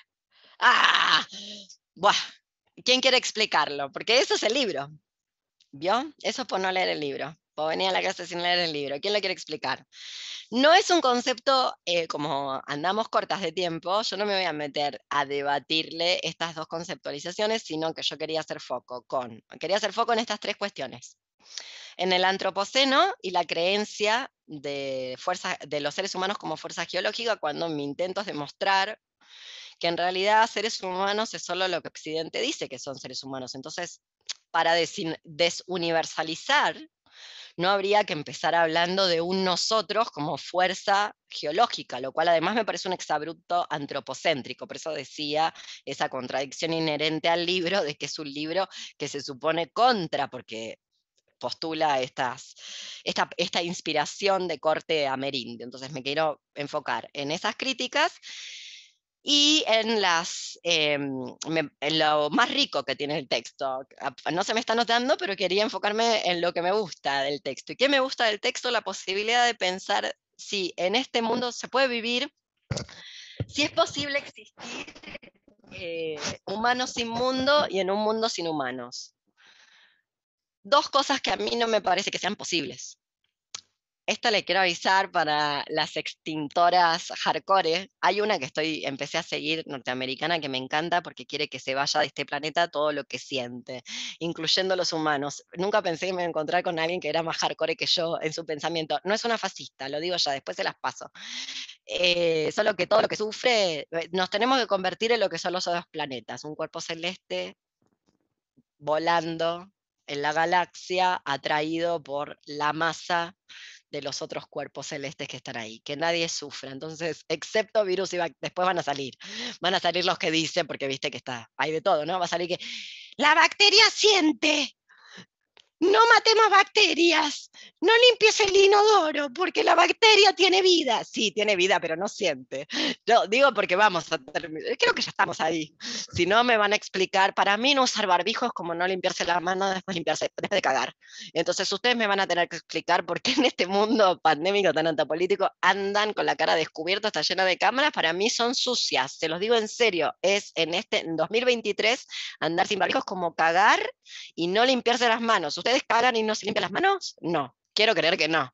Ahora me dicen si yo nunca me las limpio. No me quiero enterar porque ya bastante pesadillas tengo. si no hacen eso, no me quiero enterar. Nunca me lo cuenten.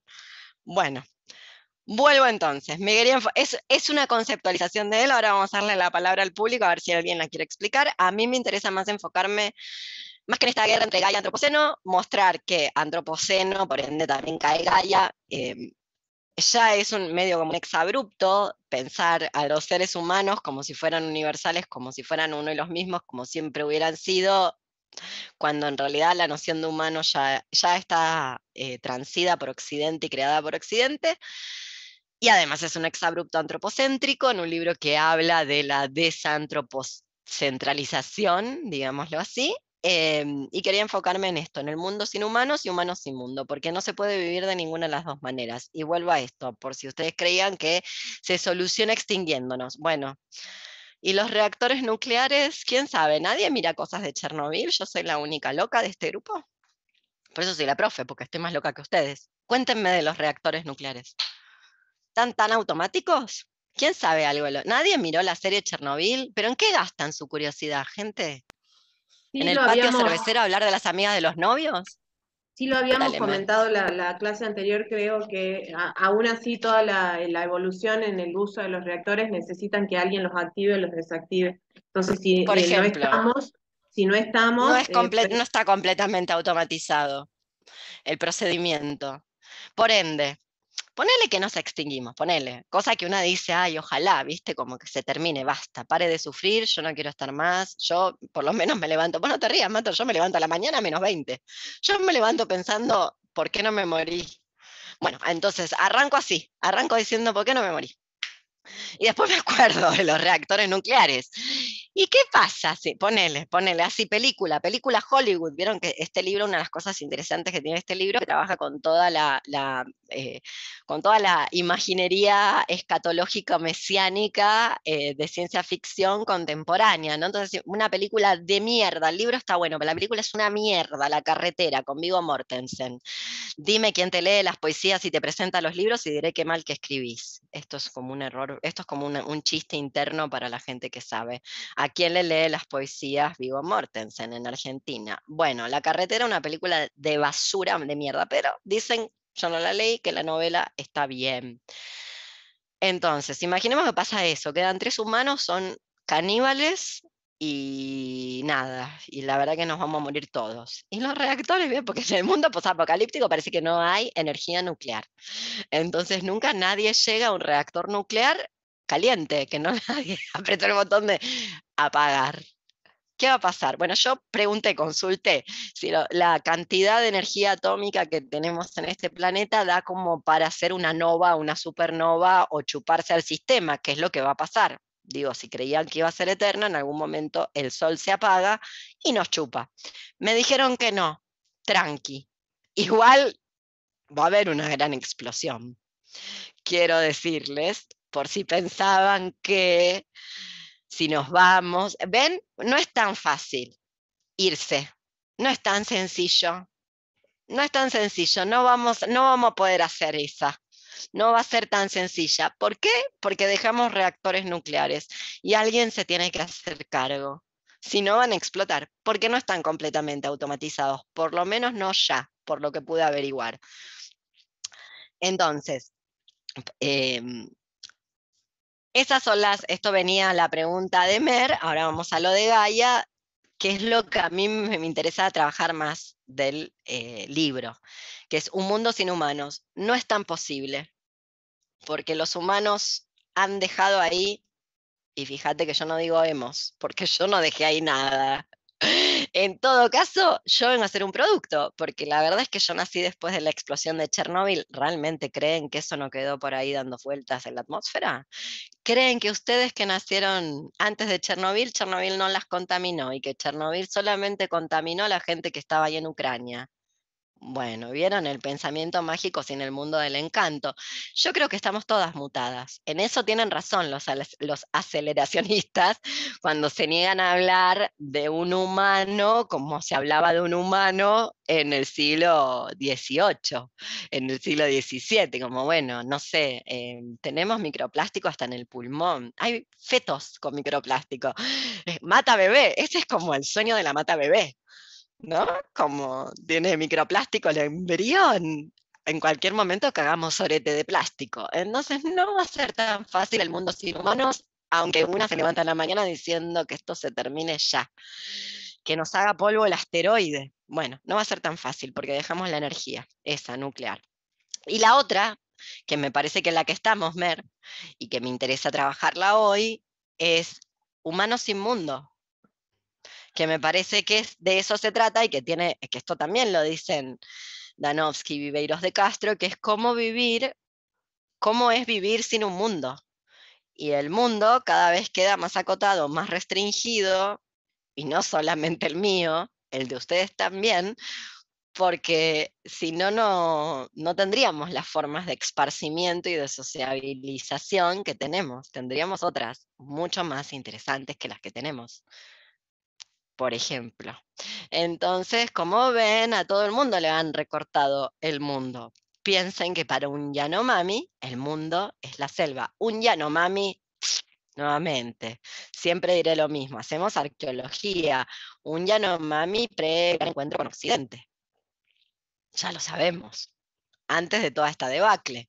El mundo era esa inmensidad del Amazonas, que del otro día vi imágenes, no queda nada en la representación mental que teníamos y que tanto se propagó a partir de los años 90. Olvídense, eso ya no existe más. Es otra cosa lo que muestra el satélite. Bueno, por eso. ¿Quién quiere hablar de lo de Gaia un cachito antes de proseguir? ¿Alguien quiere contar algo acerca de esta cosa de Gaia versus Antropoceno? Vamos, Valerie. Y después Aleja, que amago, te vi, Aleja. Así que después de Valerie, Aleja. Ya, pero esto es muy así como que leí hace años, cuando como dentro de vertientes como feministas. Cuando eras aceleracionista, decilo, Valerie, confesa tu pasado. No, no, peor, era esto de señora Casilda Rodríguez y estaba. Ay, no te puedo creer tan joven a que sos y te, te atrapó. No, no me atrapó, simplemente fue como, voy a leerlo. Y ahí hablaba de ese concepto, y ahí me acuerdo que como que eh, tuve como un acercamiento a él que tenía que ver con esta idea de que la tierra como entidad, eh, ¿cómo se llama?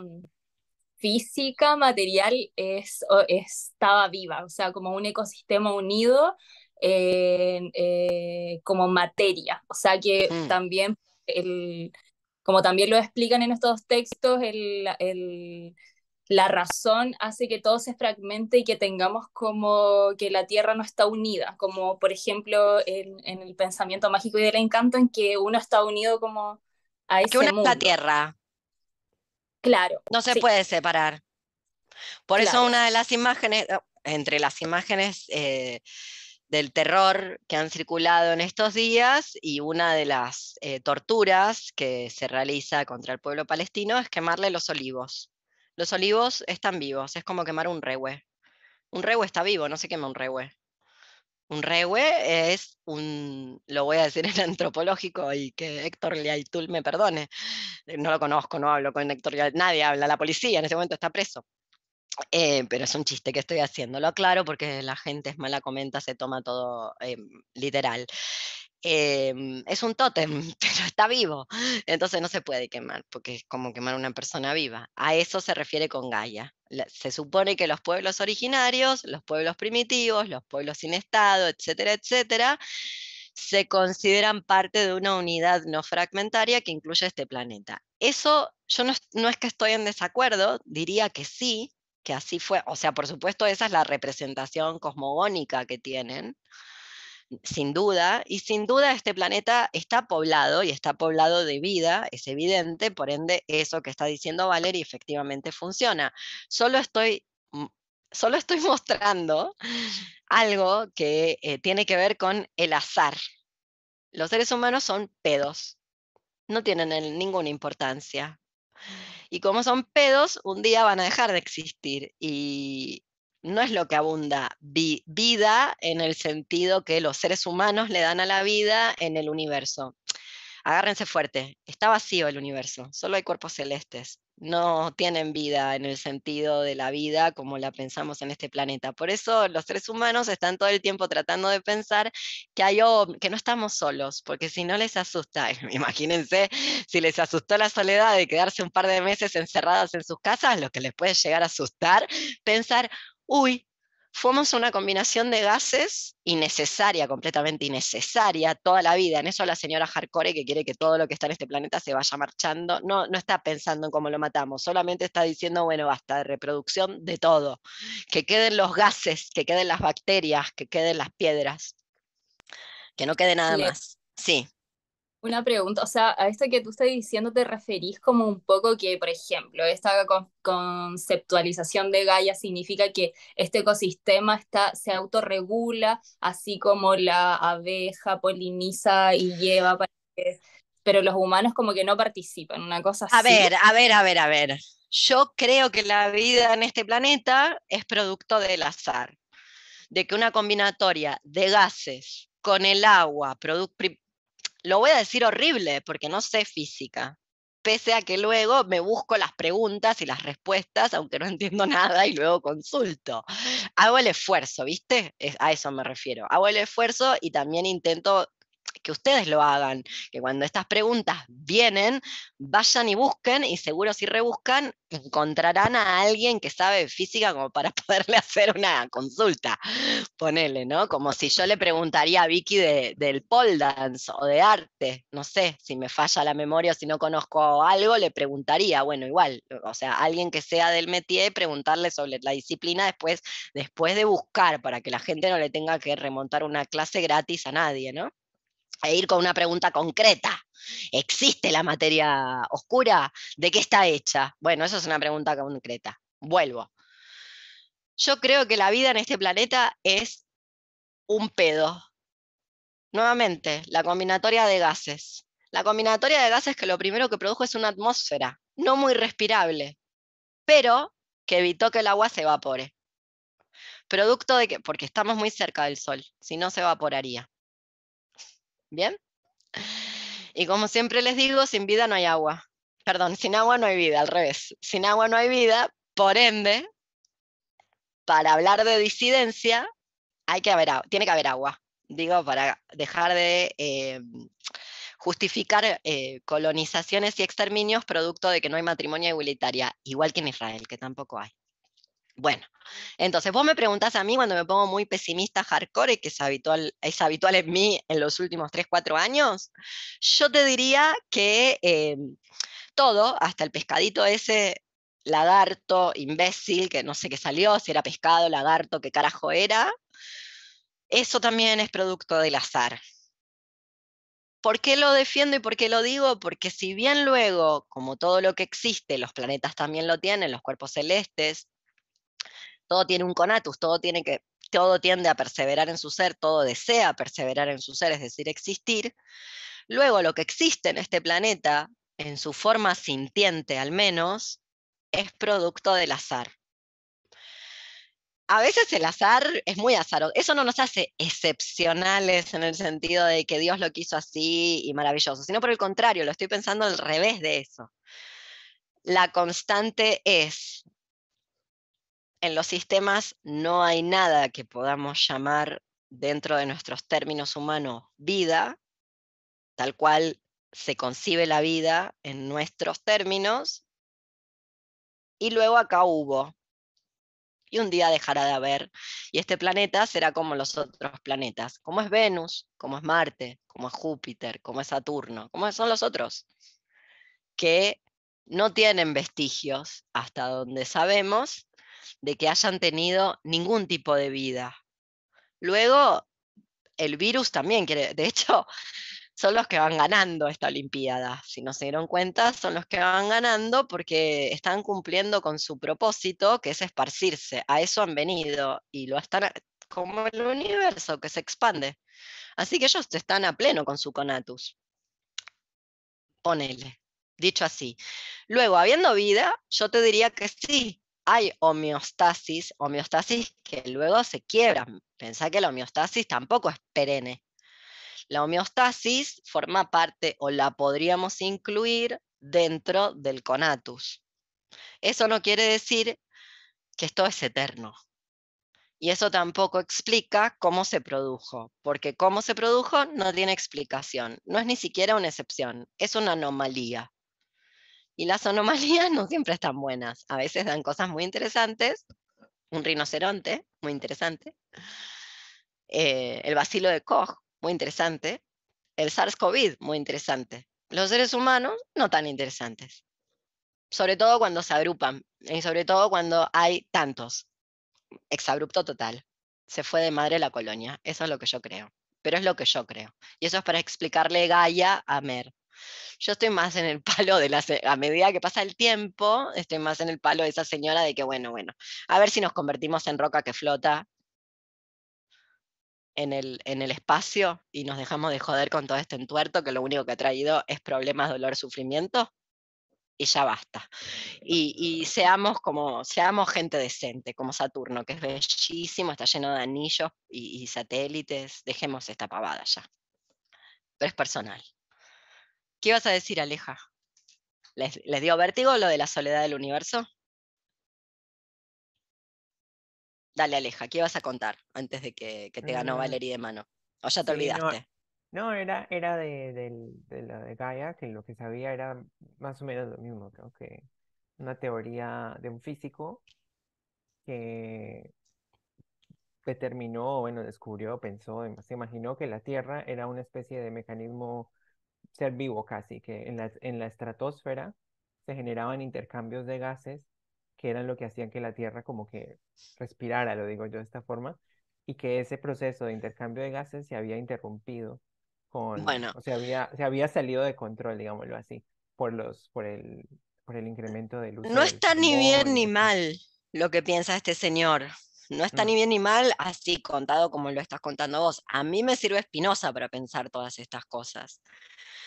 Para tener un conatus no hace falta estar vivo en el sentido de respira, siente, piensa, percibe. Una roca también tiene conatus. Las máquinas tienen conatus, por eso hay que programarle la obsolescencia, si no durarían más. Recuerden el viejo, para la gente mayor, adulta mayora, el Nokia 1100. ¿Cuánto te duraba el Nokia 1100? ¿Cuántos mil Nokia 1100 una tirado al piso y no se rompía? ¿De qué estaba hecho? Bueno, no podemos decir ahora lo mismo, eh, ¿se acuerdan? Además te regalaban uno, te comprabas un termo y te regalaban uno. O sea, te comprabas una, no sé, cualquier cosa. Pagabas el Zoom y te daban un Nokia 1100. Todo venía con un celular. Ahora cuestan un millón de dólares y se te rompen, se te deshacen en la mano a los dos años de comprados. Es lo que me duró el último, y literal, nunca más se volvió a aprender nada, ni con energía externa, nada, nada. Está muerto, murió, si un día murió, nunca revivió. No resucitó como Jesucristo, no le tocó. No obstante, para mí eso está programado, porque antes duraban más. Y, bueno, entonces por eso digo, a mí me sirve. Luego es cierto que este planeta, digamos, en su burbuja, durante una gran cantidad de tiempo, sobre todo previa a lo sapiens sapiens, a lo que venimos a hacer, y mucho previa al capitalismo, sobre todo, sobre todo y particularmente previo al capitalismo, luego iremos a este tema, porque también hay una cuestión, por eso hablan de moral, hay una cuestión de responsabilización. ¿Quién es el responsable de este entuerto? Y luego están los, los aceleracionistas que dicen, bueno, bueno, la dominación del hombre por el hombre siempre existió, lo cual es cierto, no es del capitalismo, ya estaba. Eso número uno, y número dos, los desastres medioambientales no empiezan con el capitalismo, ya había. Les voy a dar uno que es mi favorito, de, de la demencia romana, cuando quieran ver un imperio. Así todo, muchísimo menos peligrosos que los imperios actuales, lo digo ya. Pero los romanos, los romanos que tenían el tupé de decirle Roma a lo que pisaban, con lo cual en algún momento el norte de África fue Roma, o sea, ese nivel de disparate tenían los romanos. Los romanos tenían un juego, sobre todo en la época imperial, Nerón, Calígula, esa gente, que era llenar de agua el Coliseo romano. No me preguntes cómo hacían para que no se les filtre sin plástico, no tengo idea, pero lo lograban, lo llenaban de agua.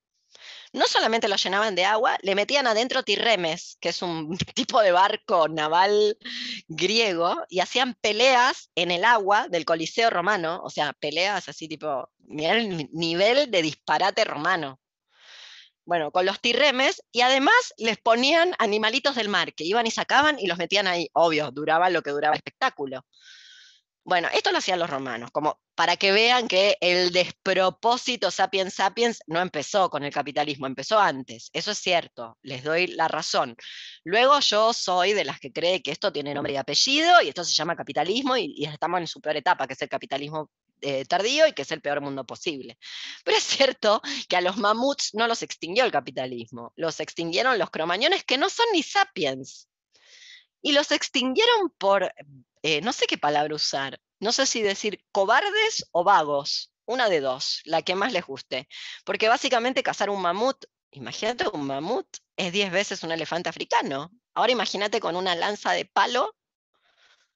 Así, la punta es, el filo, vos te vas a pelear con eso, 10 veces el tamaño de un elefante africano. Con un palo, un palo que le sacaste punta, con una piedra, a la que le sacaste punta, haciendo con otra piedra. Yo no me paro delante de eso ni en pedo, prefiero morir de hambre, te lo digo ya. Parece que los cromañones tenían mi misma mentalidad y dijeron, ah, pero les asusta el fuego, así que despeñamos a toda la manada, luego no tenemos cómo guardar la carne, así que se pudrirá y nos comemos lo que nos podamos comer. Y así los extinguieron.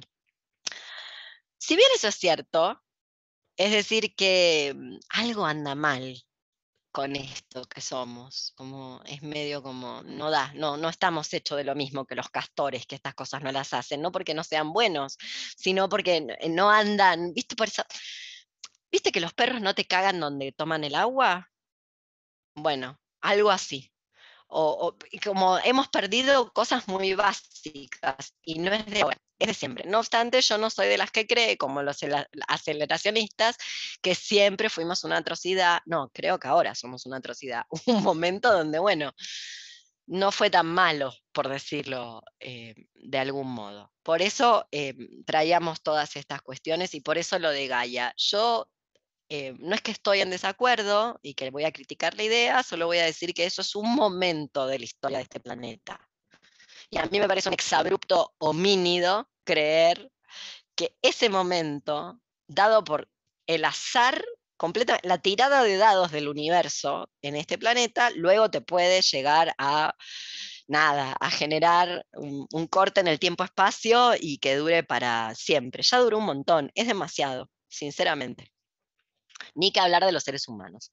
O sea, Gaia tiene un mecanismo homeostático, es cierto lo que dice, no diría que no es cierto lo que dice este físico, solamente lo matizo y digo, esto es un corte en el tiempo del universo, que ni siquiera es tiempo histórico, es otra manera en la que el tiempo en el universo, de nuevo, se agarran fuerte. El tiempo en el universo es diferente que nuestro tiempo porque el tiempo está dado por la irreversibilidad, no se puede ir para atrás en el tiempo. Y eso es así también en el espacio, ¿cierto? No obstante, las estrellas que miramos todas las noches, ¿están vivas o están muertas? ¿Qué es lo que vemos en el cielo? No nosotras, también la veían los asirios, las mismas. Están muertas. Solo vemos el reflejo. Eso es lo que demoró de llegar la luz. ¿Les colapsó el cerebro? Bueno, Ahí está. Eso es el tiempo en el espacio. Por eso se viaja años luz. Bien, entonces no se puede pensar, yo creo que ahí hay como una cuestión de creer que este planetita es especial, porque acá hubo vida y hay vida, y eso es la tirada de dados del azar. Pero bueno, van gustos, ponele. ¿Por qué van gustos? Porque me parece más interesante pensar si podemos vivir sin mundo. Por eso el, por eso el título del libro es Hay mundo, venir, no hay un mundo o está el mundo, por eso no lleva artículo, mundo,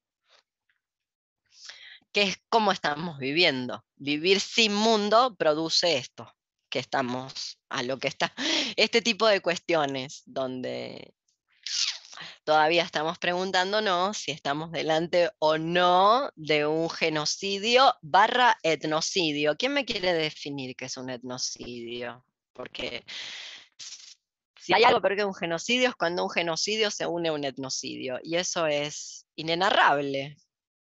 Eso, ya, eso es quedarse sin mundo. La destrucción total hasta de la cultura propia.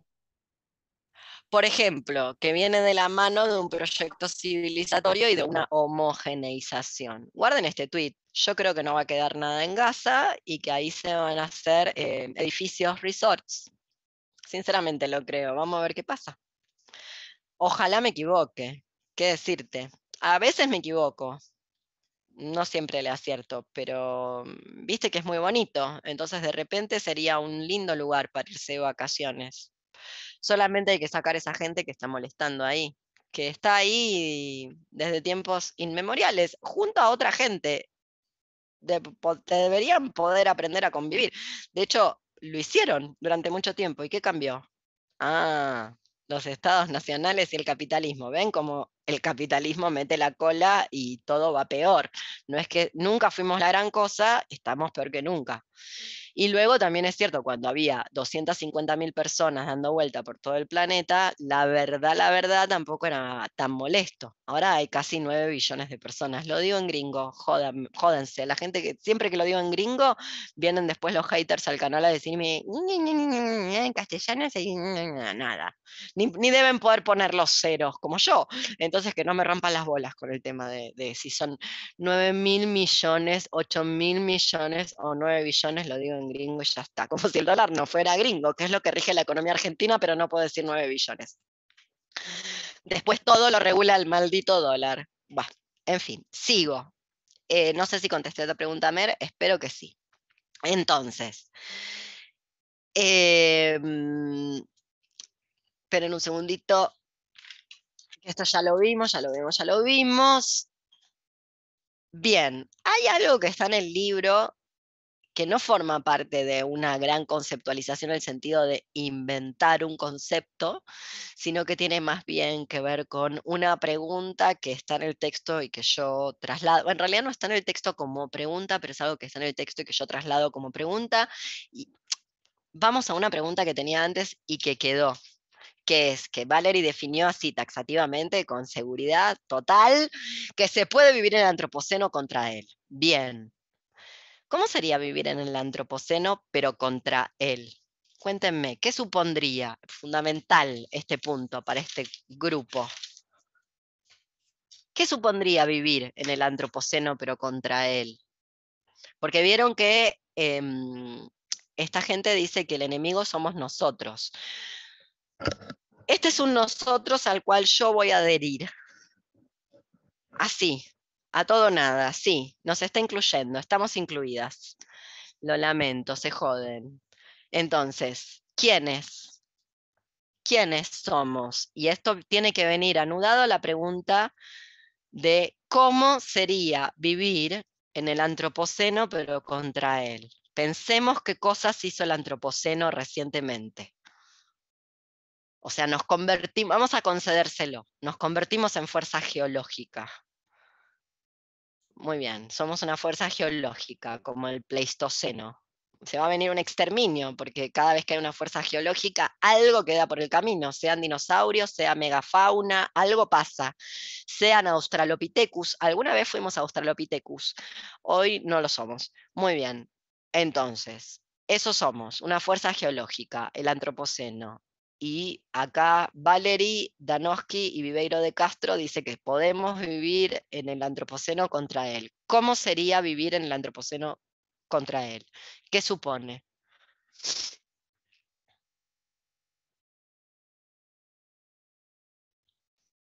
Piensa en cosas que haya creado el antropoceno y cómo sería vivir contra eso. Dejar de ser. ¿Dejar de ser qué, perdón? Humano. ¿Y cómo es dejar de ser humano? Mira que te van a entrar los aceleracionistas que son infumables. Infumables son los son todos eh, académicos melancoemos. Del palo del emo este, Mark Fisher, que a todo el mundo le gusta, menos a mí. Pobre Mark. No, me cae bien como amigo, yo sería amiga de Mark Fisher, lo entiendo un montón en su depresión, solo que me parece que no, cuando él dice, en este libro que lo citan, ¿quién querría volver a ser campesino? Habla por vos, Mark, que no podías agarrar una pala de punta. ¿Qué sé yo? Claro, Mark, habla por vos, que te gusta ir a comprarte música en Londres. Acá, no sé, a mí me gusta otra cosa. Bueno, ¿cómo sería vivir en el antropoceno contra él? Algo que el antropoceno haya hecho, dale. Algo que nos lleve a la extinción que el antropoceno lo vaya a hacer. Vamos, gente, dale. Vivir sin consumir petróleo o productos derivados. Me encanta, esa es la versión eh, norte económico, eso te pasa por estar en Alemania. Mira, el antropoceno creó el COVID. Y el COVID ya alguien lo ha anunciado, no fui yo, fuiste vos dijiste que fue, produjo un exterminio. ¿Cómo sería vivir en el antropoceno contra el antropoceno? Si el COVID lo produjo el antropoceno y lleva a la extinción masiva de todo un grupo humano, ¿cómo sería vivir? Para que leer este texto sirva para algo, porque yo estoy segura que la universidad lo dan mejor. Estoy segura. Se sabe lo de Gaia, se saben del físico, se saben todas las referencias. Yo no, pero yo puedo hacerlas pensar. ¿Cómo sería vivir en el antropoceno contra él? Ah, ya sé. Bien anudado a la otra pregunta. Sí, dime, Ricky. Bueno, decile, decile, Leo. No, decime vos. Ah, no, primero. Y así estamos Este, tres horas. No, vos, vos, No, no, no, vos, vos. Este, con respecto al, al- a lo que trajo Alex al COVID, digo, eh, sería, por ejemplo, dejar de propagarlo o evitar su, Por la- ejemplo. la propagación. Hermoso. Pero esto ya lo hicimos. Vos no sos heterosexual, ¿verdad? No, por suerte. Por suerte no. Muy bien. Ento- por suerte no lo es. Excelente. Entonces vos ya sabés que hubo algo en los 80 que se llama VIH, que también lo produjo el antropoceno, que exterminó una cantidad de gente, en realidad exterminó un montón de gente en un montón de lados, incluidos a los heterosexuales, pero demoraron un tiempo los heterosexuales en darse cuenta que también estaban incluidos en ese exterminio, porque primero se cargó a los putos. Entonces, por supuesto, esto cambió después del PrEP, pero pre-PrEP tenías que ser, miren, cuando yo era chica, cuando yo era chica y joven, que no fue hace tanto tiempo, porque no fue en el siglo XIX, fue hasta recientemente, en la década del 90, había que ser una marica loca, totalmente pasada, drogadicta de fentanilo, sería en la actualidad, para garchar sin forro. No había nadie, no había nadie que garchara sin forro un solo maricón que te garchara sin forro, excepto que estuviera muy reventado por la droga. Y ya sabemos que cuando estás muy reventada por la droga, no pensás bien. Lo digo también porque, hablando de extinción y antropoceno, en Canadá le dieron el ok, Canadá, siempre tecnología de punta del exterminio. Le dieron el ok a que eh, poder pedir el suicidio asistido si sos eh, drogadicto. Viste que Chano sufre un montón. Entonces, eh, claro, ¿cómo no te vas a querer morir si sos drogadicto? Yo no creo en la drogadicción. En todo caso, creo en el, en el consumo problemático y creo que el capitalismo produce este tipo de fenómenos. Pero es obvio que eh, si estás enganchado a cosas muy horrendas, luego es probable que te quieras morir todo el tiempo, pero no es que te querés morir realmente. Por ende, lo que está haciendo Canadá es sacarse de encima gente a la cual si no habría que pagarle el tratamiento. Qué caro, si son drogadictos, que mueran. ¿Ves? A esos no son humanos. No del todo. Perdieron algo de su humanidad, entonces se pueden ir yendo. Que parezca un accidente. No, que parezca un suicidio as- asistido, porque en realidad lo que quieren es matarse. No se quieren morir. Si pudieran dejar lo que les está pasando y si hubiera mundo, que es lo que no hay, tal vez no quisieran morir. No digo que nadie, pero no necesariamente la gente que se quiere morir ahora se quiere morir. Lo que pasa es que no hay mundo para vivir, por ende se quiere morir. Bien, entonces, hubo una época donde los gays, sobre, porque esto era típicamente los gays, los gays, maricón, puto, reapropiación de la injuria, como le quieras decir, se cuidaban, porque vivían contra el antropoceno, dentro del antropoceno, porque no empezó ayer el antropoceno, si es que existe, no empezó ayer. Entonces vivían contra él. Bueno, igual, ahí lo dijo Ricardo, no propagándolo. Claro, pero esto viene anudado a otra cuestión que es, ya se habrán dado cuenta, esto también lo dice Danowski Viveiros de Castro, que el mundo está disminuido. Al extremo, cada vez queda menos mundo, al margen de que hay gente que ya nos hemos quedado sin mundo o que va quedando nada. Pregunten en Gaza, no, quedó, no está quedando mundo ahí donde vivir. Después. Si es que hay un después, nadie va a poder vivir ahí básicamente, no, no, va a haber, no, es incompatible con la vida. Bien, entonces, eh, el mundo cada vez queda más acotado y reducido. No me lo imagino. Yo piensen, piensen en las posibilidades. O sea, yo sé que tenemos muy colonizada la cabeza por el capitalismo tardío y que poder llegar a todos lados con un clic de distancia nos parece la panacea. Pero yo les juro que no, que efectivamente el mundo ha quedado muy reducido y acotado de las experiencias empíricas, es decir, con lo que eh, podemos sentir con el cuerpo. De hecho, todas nuestras experiencias físicas están mediadas por el capitalismo, el consumo y la explotación. no hay nada que toquemos, nada que no explote a alguien, sea humano o no humano, nada. Muy bien, ahí llegamos. Entonces, podríamos, por ejemplo, reducir la escala, esto es un Dixit, ellos no lo, no lo preguntan, sino lo que dicen no va a quedar opción, no va a quedar opción a reducir la escala de nuestras proezas y ambiciones, que va de la mano con lo que decía Ricardo de vivir bueno, lo que dice Valery, lo que dice Danowski y, Viveiros de Castro, que Ricardo da un ejemplo. ¿Cómo sería vivir en el, el, antropoceno contra el antropoceno? El problema es que nadie lo quiere hacer, lo vuelvo a decir. No va a quedar opción. Esto es lo que dicen ellos en el texto, que no va a quedar opción, que más que reducir a escala nuestras proezas y ambiciones. ¿Qué quiere decir reducir la escala de nuestras proezas y ambiciones? Voy a hacer preguntas políticamente incorrectas. ¿Les gustaría conocer el mundo? El mundo, así, como Marco Polo, los viajes, ¿sí, no? No se va a poder. Están esperando que no se pueda, ¿no? Están esperando ese momento, en el momento donde no se pueda, literal no se pueda, porque no haya más combustible fósil, entonces no se pueda. Donde haya que elegir entre irse de viaje, subirse un avión o que ande el local. Están esperando ese momento. Ese momento va a llegar. No tienen paneles solares los hospitales, podrían tenerlos, porque la tecnología está, no lo tienen. Entonces funcionan también a combustible fósil mayormente. O funcionan cosas que usa el hospital con combustible fósil. La ambulancia que funciona, que tienen todos, todos tienen un, son ambulancias de, energía solar. Se ha dicho de paso, el litio se saca acá en Jujuy. Así que pueden ir a preguntarle a la comunidad que Choaymara que vive en Jujuy qué les parece el tema de la ambulancia de energía solar. Bueno, ven, estamos en un problema. Pero yo la verdad creo, sí, eh, soy de la idea, eh, no soy la única, que efectivamente no hay que esperar ese momento donde reducir la escala de nuestras proezas y ambiciones ya no sea una opción, que eso se puede hacer antes cuando todavía es una opción. Es como no tener hijos. Por supuesto, yo no le estoy diciendo a las señoras que están siendo exterminadas, cuya población está siendo exterminada, que no tengan hijos. Les estoy pidiendo a las que estamos eh, sobreproducidas y sobreexplotadas por esa reproducción, que somos las occidentales y las, occidentalizadas, que, que, ya basta, listo, porque lo único que estamos haciendo es traer soldados y ejército de reserva para el capitalismo. Basta, stop esta mierda. Bueno, entonces volvamos acá.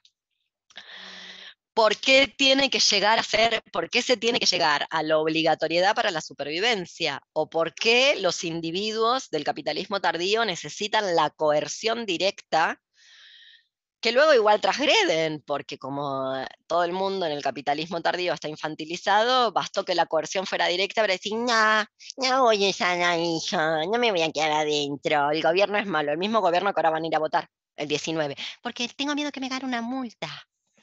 Así que, disculpen, pero me cuesta creerle a la gente allá afuera, porque no son tan poronga, eh, gobierno, yo voy a hacer lo que quiero, porque si no es que van a votar entre la SS y la SA. Entonces, mm, me parece que no, me parece que no. Vuelvo entonces, ¿por qué tenemos que llegar o se tiene que llegar a que sea obligatorio para la supervivencia reducir la escala de nuestras ambiciones y expectativas? Yo lamento decirles, se ve que no vamos a poder ser todo lo que soñamos. Es mentira lo del coaching oncológico. Querer no es poder y no podemos ser todo lo que queremos ser. Lo lamento. ¿Qué decirles? Me hubiera encantado estar en Woodstock. Miento si les digo que no me hubiera gustado estar en Woodstock. Me hubiera encantado. Una puta reventada. A, puro ácido lisérgico. Pero me toca acá. ¿Qué va a hacer? Me toca acá. 2023. Bueno, ¿qué va a hacer? Hay algo muy infantil, no me digan que no, en yo quiero, yo quiero, yo quiero y nadie me va a decir que no puedo. Perdonen, pero esos no son los adultos, esos son las, las niñeces y por eso son niñeces y deben ser acompañadas de adulteces, porque si no, se hacen poronga. ¿no? Es como mi perro Betún, que mi perro Betún no puede parar, lo tengo que frenar yo, yo le tengo que acomodar los horarios y por ende me tengo que acomodar porque si no él no se acomoda, porque si fuera por Betún, se sigue tragando cosas para seguir operándolo. Esa es la verdad del perro que tengo, es el perro que me tocó, cada quien tiene el perro que se merece, a mí me tocó ese. Bueno, entonces, ¿por qué no podemos hacerlo sin coerción? ¿Por qué no podemos tener vidas más frugales? ¿Por qué la frugalidad, por qué la vida mínima, la vida pequeña es vista como una vida de mierda? Bueno, ese debate no se dio más. Entonces, ¿qué es vivir? Para la gente que tiene poca imaginación y no se le ocurre cómo vivir en el antropoceno contra el antropoceno, usar barbijo. Miren qué fácil. Voy a hablar en plata, porque ustedes deben pensar que esto es carísimo. Y luego ustedes me cuentan cuánto gastan por fin de semana. 100 barbijos KN95 con envío gratuito a domicilio hasta 10 mil pesos. ¿Cuánto gastan el fin de semana? No te les puedo explicar la cantidad de barbijos que son 100 barbijos. 100 barbijos. O sea, van a estar usándolo todo el año. Si los, si los rotan. 10 mil pesos con envío a domicilio. Digo para hablar en plata, porque la gente cree que bueno, a esta, a esta plata que se devaluó en Argentina, 10 lucas, ¿cuántas birras son? Yo porque no escabió más, pero son tres vinos, tres vinos buenos, tres vinos de lo que no te van a hacer una úlcera en el esófago. A mí tres vinos no me duran sin barbijos, no sé ustedes. Y ustedes deben escabiar más que yo. Así que ya ven, no lo hacen porque no quieren. Y hay motivos por los que no quieren no quieren ser diferentes. Esta es la sociedad de los iguales, pero no es la sociedad de los iguales amerindia de que Class 3 nos habló de los Yanomami, la sociedad indivisa, la que conjura su fragmentación, de la cual estamos leyendo. No, la sociedad de la igualdad, y la igualdad es ser occidente. Luego viene occidente, te tira una bomba. A ver, gente, le vendimos el agua a Mekorot, que es el que cortó el agua ahora a Palestina. Acá no la va a cortar, ¿por qué? Porque no somos tan negras, se equivocan. Los palestinos son blancos, están racializados. Véanlos, mírenlos. A veces me cuesta, son semitas, se parecen a los israelíes. Yo a veces me cuesta distinguir quién es quién, perdón, no quiero millenderear, pero no puedo, no, no, no sé bien quién es quién. Ustedes piensan que esto acá no va a pasar. No. Bueno, esperemos, ojalá, Dios quiera, y nos entregamos a, la creencia. Todo esto lo estoy diciendo porque, ¿de qué sirve leer un libro si no se va a hacer cuerpo?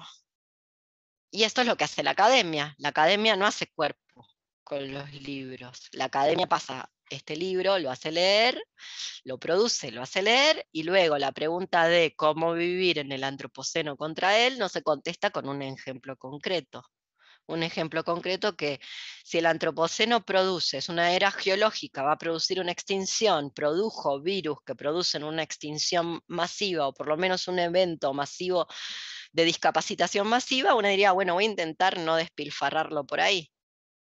Nadie lo hace. Y nos dejan a las que insistimos en esto. A mí no me importa, porque yo soy mayor y yo ya milité otras cosas donde la gente me miraba como diciendo ridícula, loca, bochornosa. Hoy Ricardo hace este chiste de por suerte no soy heterosexual y no salta ningún hetero a decir, no te lo permito, no me insultes, pero los 90 saltaban. Hoy se callan la boca y dicen, bueno, un poquitito de razón tiene, me callo porque acá toda esta, todo este manicomio de seres de la disidencia que no se sabe qué son, me van a atacar y se calla. Si alguna acá había heterosexual, y a mí me parece muy bien. No es que me parece muy bien porque hay que reprimirse, sino me parece muy bien porque ya tuvieron hasta acá de tiempo. Entonces ahora toca repartir, viste, un poquitito de repartir. Y después porque tengo ejemplos históricos. En Rotesora, que era un grupo armado, ¿les gustan los grupos armados? No les gustan los grupos armados. Yo les voy a mostrar un grupo armado feminista. Feminista y alemán de la década del 70, que estuvo en funcionamiento no un día o dos, 20 años hay que estar en funcionamiento 20 años haciendo sabotaje a empresa, ¿eh? Muy bien, ahí no eran todas, todas feministas radicales, eso te lo digo. No obstante, le pegaron un tiro en la rótula al presidente de Siemens, que se asustó tanto que se murió de un infarto, así que salió redondo. Salió redondo porque no fueron judicializadas, esto se los puede explicar Ricardo, después le piden una entrevista, no fueron judicializadas por homicidas, sino por lesiones, porque eso es una lesión. Y como no estaban en Argentina, no escaló a tentativa de homicidio. En Argentina, si vos cortás 5 centímetros de escroto, probablemente venga una fiscal feminista y diga que vos intentaste matar a alguien vía corte por el escroto, como le pasó a Micaela Baratini con la fiscal Laura Battistelli. Nunca olvidaré tu nombre, Laura, no me importa lo que me puedas llegar a hacer. Siempre lo repetiré. Dios te tenga en la gloria. Bien, sí. ¿Entendés la línea Sí, de igual- pensamiento de lo que estoy haciendo? Sí. Sí, lo, que siempre Diga. decía igual, la- las radicales que se fueron no son las que No son volvieron. las que volvieron, por supuesto. Y acá viene, Rotesora no eran todas lesbianas, pero tenían como un modus operandi, donde la bajada de línea política era por el orden menor, y eso que Deleuze y Guattari no habían escrito mil mesetas. Es decir, que cuando tenían que salir a decir que eran, eran lesbianas, no importa lo que hacían en la intimidad. Al revés, como luego le pidió la heterosexualidad que haga, como siempre le ha pedido la heterosexualidad que haga a la gente no heterosexual. No me molesta que seas rarite, pero no en público, no delante de mis hijas. Bueno, ellas tomaban eso, pero al revés. Si alguna había heterosexual, bueno, qué sé yo, chicas, que les gustará el pene. Puede pasarte, hay cosas peores. Que no lo diga en público, porque en público tenemos que ser Rotesora, y Rotesora es un grupo radical armado. Literal. Y acá entonces acá somos todas tortas. Y estaban todas de acuerdo. No hicieron un quiebre interno, decir, no me vas a decir así porque las heterosexuales también tenemos derecho. Estaban para cosas grandes. Y cosas grandes era meterle sabotaje a Siemens. No el chiquitaje individualista, mediocre, de a mí no me vas a atacar mi heterosexualidad. Y eran todas tortas, que no eran, pero así se decían. 20 años duraron de esa manera. Entonces, vuelvo. Hubo una época donde los putos estuvieron contra el antropoceno, con prácticas de cuidado y de apoyo mutuo. Eso es vivir contra el antropoceno dentro del antropoceno. Valeri tiene razón. Luego, parece que la gente para tener vidas más frugales, eh, yo sé lo que están pensando en este momento. Están pensando, vos lo decís vieja de mierda porque viajaste por los siete mares. Tienen razón. Y ahora ya no. Cambiaron las cosas. Se joden por haber nacido en esta época. Mándenle la carta documento a sus padres. No tengo idea. A favor mío diré, lo vuelvo a decir, no conozco lo que es una vida sin VIH. Y mi mamá sí la conoció. Por ende, si a mí me hubiera tocado vivir en los 70 o en los 60 o en los 50, ya existía la penicilina, me hubiera dedicado a no usar condón, como se dedicaba la gente en aquel entonces, pero no me tocó. Por ende, ¿qué decirte? Y ahí vuelvo a lo de la militancia. Hubo una época donde hablar de ciertas cosas era producto, nada, era, era mal visto, por decírtelo, y lo sigue siendo, pero era peor. Y hoy no tanto, entonces militaré esto, es la que me tocó. Bueno, Y hoy tienen esta cuestión de la le- lesbiana política, pero en realidad eh, las lesbianas son más heterosexuales, son más detesto lo de la lesbiana política. Sí, sí, porque las Me prácticas parece después son- detestable. sí, Sí, no, y además porque es mentira. Y además porque, como bien dice Judith Butler, y la citaré, las prácticas sexuales ex- exceden los estrechos marcos identitarios. Y esto le pasa a todo el mundo, ¿por qué no le pasaría a las lesbianas? ¿Qué quiere decir esto? Que cuando te tocas la entrepierna o cuando estás en un momento sexual con alguien, lo que te puede excitar o lo que se te puede venir a la cabeza, número uno, ni lo controlas mucho del todo y está casi que te diría que bien, que así sea, como un sueño, digámoslo así, o una fantasía. Y segundo, ¿cuál sería el problema? ¿Cuál sería el problema? Que una lesbiana golden, pura sangre, que nunca te tocó un pito ni con un puntero láser, ni de una mujer con pito, porque para ella las mujeres tienen vulva y si no son mujeres, soñara o se excitara pensando que se come un penecito. ¿Cuál es el problema? No veo cuál es el problema. Es como me parece muy mucho, ¿entendés? Como, ¿no podés ser como las rotesoras? No. Lesbiana política. Y ahí, que fiscalizando las defienden la familia, que defienden la familia, porque va Me todo va ahí a de dar la un mano. soponcio, me va a dar un soponcio. Te pido porfa, estoy muy mayor. Eh, sí, la familia nunca se ha dejado de defender. Sigamos entonces. Como bien dice Viveiros de Castro y Danowski, no estamos aquí para contestar, no estamos aquí para constatar que este mundo se acabó, se está acabando o se va a acabar. Y acá dicen una cosa muy interesante, a mí me parece un poco optimista, pero porque estoy muy pesimista, no obstante, es probable que sea posible, que es que hay muchos mundos en este mundo también. No obstante, hay que salir a construirlos. No crean que están dados, o por lo menos a encontrarlos y buscarlos. Y hay una cosa muy interesante también a la hora de repensarse con respecto a esto, reducir la escala de nuestras proezas y ambiciones. Imagínense que en la Edad Media una persona tenía botas toda la vida. Una. Tal vez dos. Fin. A favor de eso diré que duraban mucho, probablemente porque estuvieran hechas mejor que las de la obsolescencia programada actual. No obstante, fíjense que las, las proezas que se reducen, o sea, que, que esa no reducción nunca es hacia una zona, vamos a decirle, a falta de un nombre mejor, vamos a utilizar el nombre que usa Comité Invisible Tico, nunca es hacia una zona heroica. Nunca es hacia una zona de me embarcaré hacia el Kurdistán y me enlistaré, cosa que pasó. ¿eh? En este mundo pasó porque gran cantidad de juventud, la primera mitad del siglo XX, por lo menos, ante lo que ya era una expectativa de vida futuro más que acotado, dijo, yo me voy a España a la guerra civil, que no fue una guerra civil, fue una guerra antifascista por la toma del poder. Fue una revolución anarca. Luego, bueno, falló, pero se intentó. Y hubo mucha gente que dijo, yo me voy allá, finito con esto. Me la voy y me la juego, toda. Nosotras pensamos en cruceros. Pensamos en casino a la hora de jugarnos algo.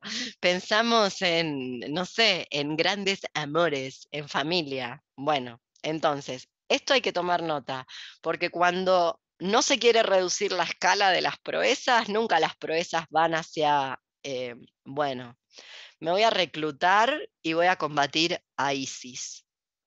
No. Siempre es voy a subir a la Concagua. Luego tampoco se sube a la Concagua y lo que se hacen son otro tipo de...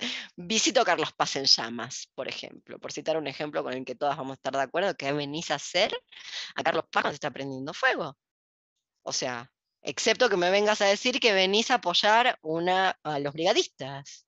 No sé si no querías. Pero eso pasa en Argentina. Digo, si, para que no sea solo el problema la gente que se fue a bailar a la franja, ¿no? Ya ven que esa subjetividad la tenemos todas en la cabeza porque recientemente pasó. No veo gran diferencia. ¿Cómo se le ocurre a alguien un fin de semana largo irse a una provincia que está toda quemada? ¿A qué irías? ¿A, a respirar humo? ¿Y a gastarte el agua que la gente tiene que usar para apagar el fuego? O sea, un disparate. Bueno, volviendo. ¿Se entendió hasta ahí todo? ¿Más o menos? Bien. Em, una de las maneras, me parece, que tiene que ver con esa pregunta de cómo vivir en el antropoceno contra el antropoceno o cómo encontrar y construir esos otros mundos dentro de este mundo, tiene que ver con ubicarse de algún modo, de alguna forma antagónicamente contra esta noción de humanismo, tal cual la definición de Foucault. Eh, que, leíamos en Microfísica del Poder, que obviamente eso tiene que ver con Occidente, no tiene que ver con, otra cosa.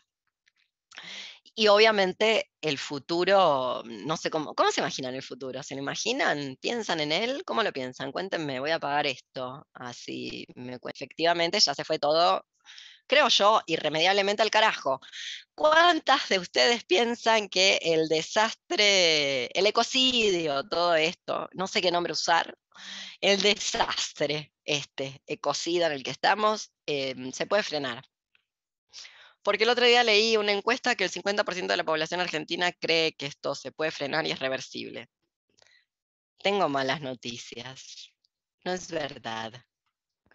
Luego esto les dio a la gente, a, una gran cantidad de gente que luego te dice esto en la encuesta, que se puede frenar. Ya no se puede frenar. Ya está, listo. Game over. Por eso digo, el problema no es que nos vayamos a extinguir, porque parece que eso está bien que pase, casi como que cada tanto pasa. Le pasa por diferentes motivos, le pasa a este planeta. Y un día le pasará a todo el planeta y se convertirá en lo que los otros planetas son, un pedazo de roca que está ahí flotando en el espacio, digámoslo así. El problema es el cómo vamos a llegar a esto, de qué manera tan mediocre se va a llegar, porque un último de siempre hubo, no sé. ese es el, el, gran intríngulis de, de esta cuestión.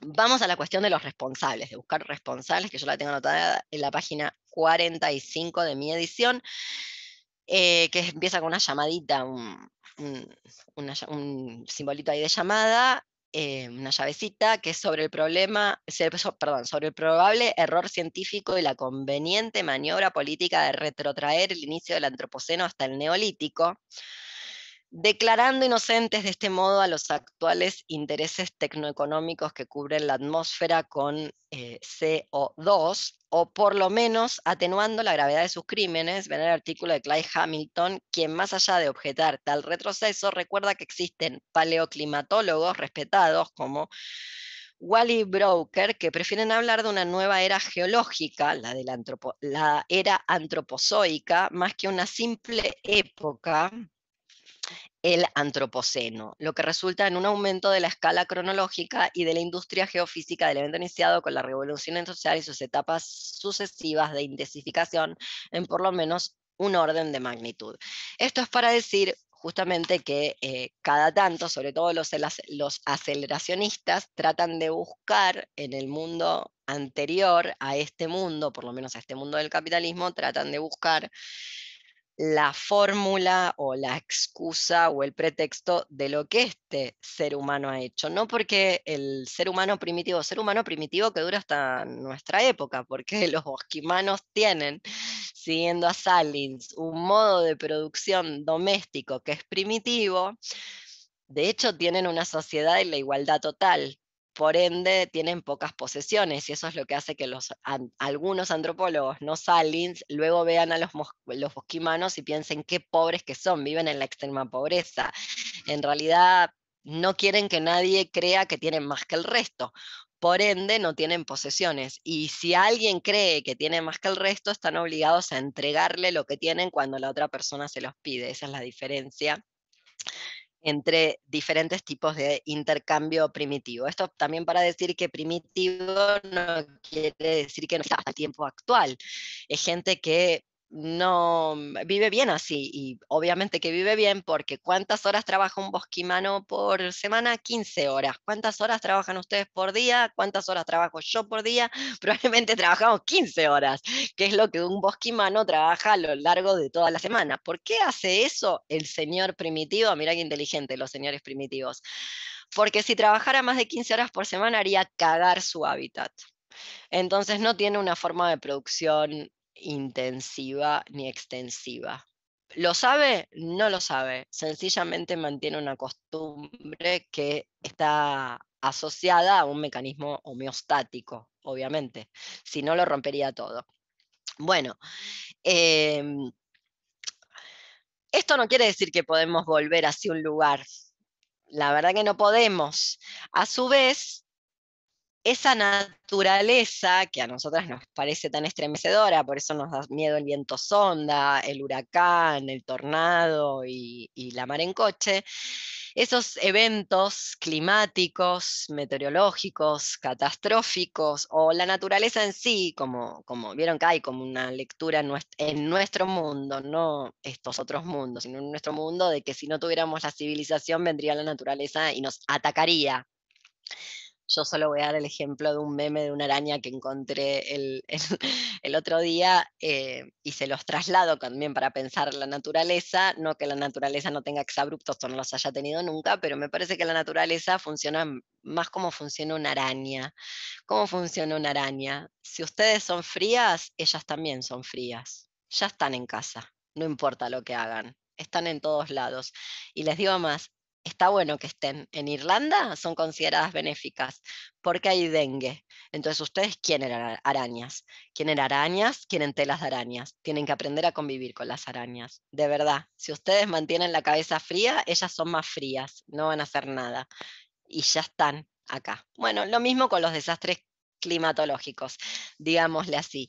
No obstante, Viveiros de Castro y Danoski dicen una cosa muy interesante, que a mí me gustó mucho, para que la pensemos acá en el grupo, que es el ser humano em, primitivo encuentra una amortiguación a, a lo que ocurre en la naturaleza Ellos dicen en su capacidad de soñar, en su capacidad de soñar, obviamente también de soñar el mundo, de soñar al mundo.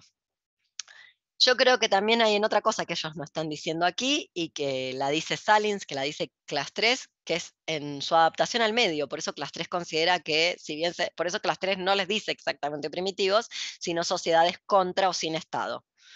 Porque no cree que tecnológicamente estén más atrasados, sino que tienen una adaptación o la tuvieron, ya saben, en este momento no podemos hablar de lo que Class 3 vio como si no hubiera pasado el tiempo, porque el tiempo pasó, y pasó lo que pasó con el tiempo.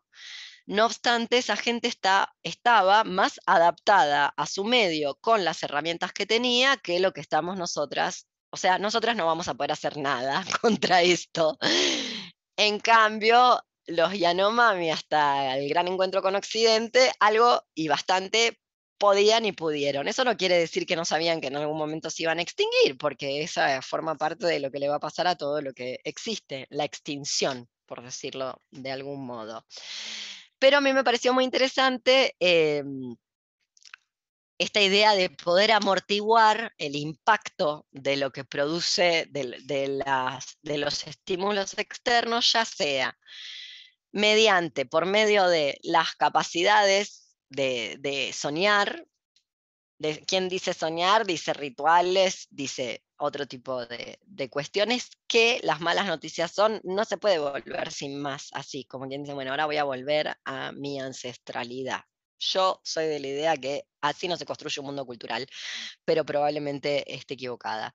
Em, y por su adaptación al medio. Una adaptación al medio mucho más em, concreta que todos nuestros inventos y avances tecnológicos que no son nuestros. Vuelvo a lo que decía al principio. Va a ser hermoso cuando podamos usar la tecnología, cuando la tecnología esté al alcance de nuestra mano, como está TikTok e Instagram, que no sirven para nada más que para deprimirnos. Eh, no obstante, yo no soy preciado. Imagínate si, si Palestina le hubiera hecho caso apreciado y un D-Platform. Se acaban muriendo y nadie se entera.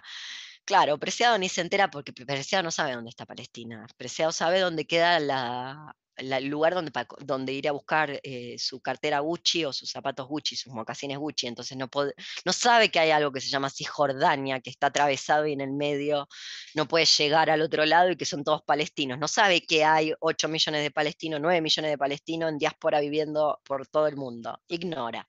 Entonces dice ese tipo de cosas, total, después el tal boludo del otro de Castro que le sube el video a su canal de YouTube que lo sigue todo el mundo. Bien, vamos a leer... Em, la página 95, aunque esto ya un poco lo dijimos, pero quiero ver a qué me refería con esta, esperen que, porque tal vez no sea, porque este tema ya lo hemos abordado, del antropocentrismo, antropocentrismo después de Copérnico y Galileo. Dice así, página 95, es el párrafo que comienza en la página 94 y la oración que empieza con ya no necesitaremos, ya no necesitaremos rendir cuentas al mundo. Esto es el ser humano sin mundo. El ser humano sin mundo, para Viveiros de Castro y para Danowski, quiere decir al menos dos cosas. Una es eh, la que ya dijimos, esta idea de que nuestro mundo se ve cada vez más reducido en cuanto a posibilidades de, mm, de lo que no esté mediado por el capitalismo, cuando creo que no quedó nada. Entonces cada vez tenemos menos mundo, no hay mundo. Doy un ejemplo. Piensa en una actividad recreativa para pasar el tiempo que no suponga gastar dinero. Nada. ¿Qué van? ¿Una plaza? Gastan dinero, alumbrado, barrido y limpieza. Y la plaza tiene luz porque ustedes la pagan. No queda nada. Lamento decirles ya estuve pensando largamente ejemplos, igual estoy abierta a que me muestren un ejemplo.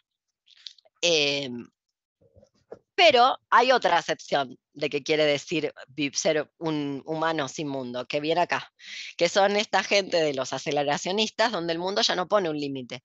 Que sea dicho de paso, esta es la subjetividad del capitalismo tardío. Este es uno de los motivos por los cuales los aceleracionistas, que son como, para mí es la teoría de Mao, pero pasada por el filtro del capitalismo. Mao también quiere, cree que hay que acelerar las predicciones del capitalismo, porque esa es la, la llama, es la chispa que enciende la llama en la pradera. Esa es la metáfora que usa Mao. Entonces también quiere que se acelere. Por ejemplo, Mao diría hay que votar a mi ley. Eh, para que se profundicen las contradicciones rápidamente. Bueno, tiene un costo muy alto, ya lo sabemos, no obstante, no podríamos decir a esta altura de todo, si les gustan los aceleracionistas, que está tan equivocado. Es como una suerte de eh, el aceleracionismo 2.0 actual. No obstante, lo cierto es que toda la gente se maneja así como, eh, a mí el mundo no me va a poner límites. ¿Conocen la, fábula de el pescador y el pez mágico? ¿Alguien, la, ¿Alguien leyó esa fábula de, de Peques? Un pescador que encuentra, no me acuerdo si es un pez mágico un pez de oro, que habla y, y, lo pesca y el pez le dice, si me devolves al mar o al río, te concedo tres deseos. Entonces el pescador, que es muy pobre, muy pobre, lo devuelve. Y efectivamente tienen tres, deseos. Y obviamente como es un, es, un cuento misógino, eh, la mujer del pescador tiene otras expectativas. No puede reducir, vamos a decirlo en este lenguaje, no puede reducir a escala sus proezas y ambiciones. Entonces no pide deseos, pide ser reina, pide tener un castillo. Ahí se le van dos deseos. Y un día el sol la despierta porque se olvidó la servidumbre, obvio, de correr la cortina, entonces el sol la despierta en la cara, algo que te puede llegar a pasar si no vivís en, en un lugar horrendo sin luz, que es en general, como bien dicen acá en el libro, donde vive la mayor parte de la población del capitalismo tardío. Bien, la despierta el sol. ¿Y entonces qué desea? Que se oscurezca el sol. Quiere tapar el sol con la mano para que no la despierte. Entonces el pez de oro dice, no, bueno, ya está, ¿qué es esta gente pidiendo estas ridiculeces? Y vuelve el tiempo atrás. Y vuelve todo atrás y listo, se acabó, no son más ricos, no son más reyes, no tienen más castillo, vuelve a pescar y cagarte de hambre. Fin, listo. Se terminó, los castiga.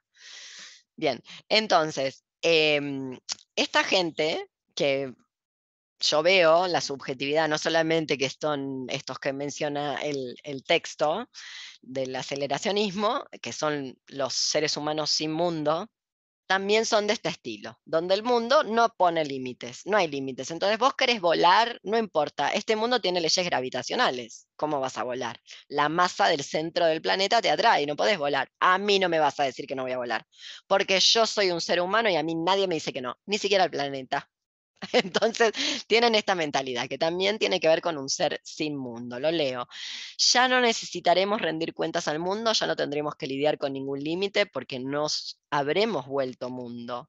Al volverse el mundo mismo, el cosmos en su totalidad, una forma de inteligencia magnífica, sublime, hombre universo en el futuro, en suma, todo ser humano, o dirían los más maliciosos, todo será californiano, que es la forma contemporánea del, del antropocentrismo.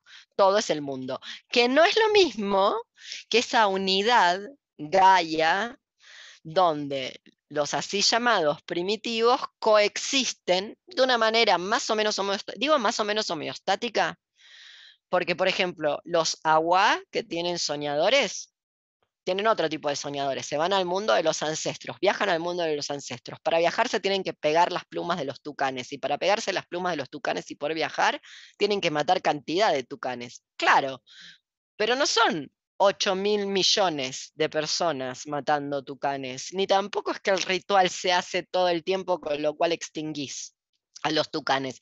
Pero lo quiero decir porque no es que son seres de luz, como cree la gente, no, no, sino que tienen otra manera, primero que es minoría, reducción de número y una cantidad de conjuras para el control de la natalidad que si no los desbordaría y produciría una cantidad de males que ellos saben, como por ejemplo si fueran 8 billones, bueno, alcanzarían los tucanes para llegar a ese otro lugar al cual solo se llega si te pegas las plumas del tucán, al cual tenés que matar para pegártelas, justamente.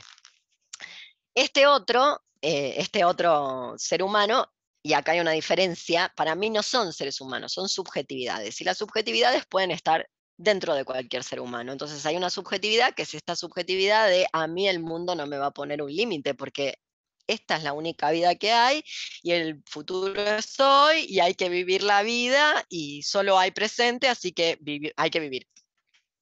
Y eso dio un goce necrofílico, básicamente, como bien mencionan acá, un goce necrofílico donde la gente, con tal de su pequeña, minúscula partícula de esparcimiento, es capaz de dejarse asesinar por el trabajo. ¿O qué creen que va a pasar? ¿No creen que se les va a... ¿Realmente todavía no se convencen de que la salud se les va a deteriorar tanto que van a ser tullidas? Se equivocan. El tiempo me va a dar también en esto la razón. Yo espero no estar aquí y espero que me recuerden cuando tengan Crohn, una fístula en el intestino, una bolsa de ostomía y digan, Leonor esto lo hizo. Y lo único que había que hacer era ponerse un barbijo y no era tan caro valía tres vinos, que es lo que yo me tomo, bueno, yo no, ustedes, yo me tomo uno al mes porque si no me acabo muriendo tengo Crohn. Así que hasta salgo barata en el consumo de alcohol, pero cuando no tenía Crohn me podía tomar tres vinos por semana, fácil, ¿o no?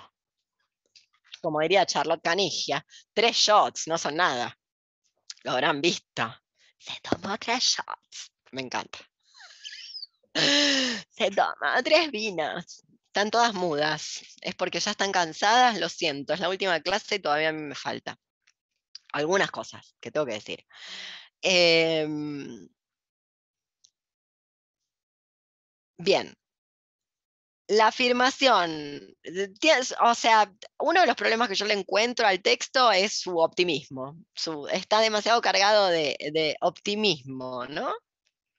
De optimismo sobre todo para un libro que, hay que decirlo, este libro hay que repensarlo. Es un libro pre-pandemia. Me parece que ciertas cosas han cambiado en estos últimos tres años y que ya no funcionan de la misma manera que este libro está postulando, digámosle así. No obstante, está muy bien ciertas conclusiones, por ejemplo, ciertas conclusiones, no conclusiones totales finales, sino que van desperdigándose a lo largo de todo el libro. Eh, quiero leer una de ellas que tenemos en la página 68, que dice así. Eh, es justo antes del argumento tanatológico. El párrafo que empieza en la 67 con no creemos exagerado decir que el antropoceno. Bueno, más o menos, vamos a leerlo todo, vamos a leerlo desde la 67. No creemos exagerado decir que el antropoceno, al presentarnos la perspectiva de un fin del mundo, entre comillas, en el sentido, en el sentido lo más empírico posible, es decir, como un cambio radical de las condiciones materiales de existencia de la especie, viene suscitando una auténtica angustia metafísica.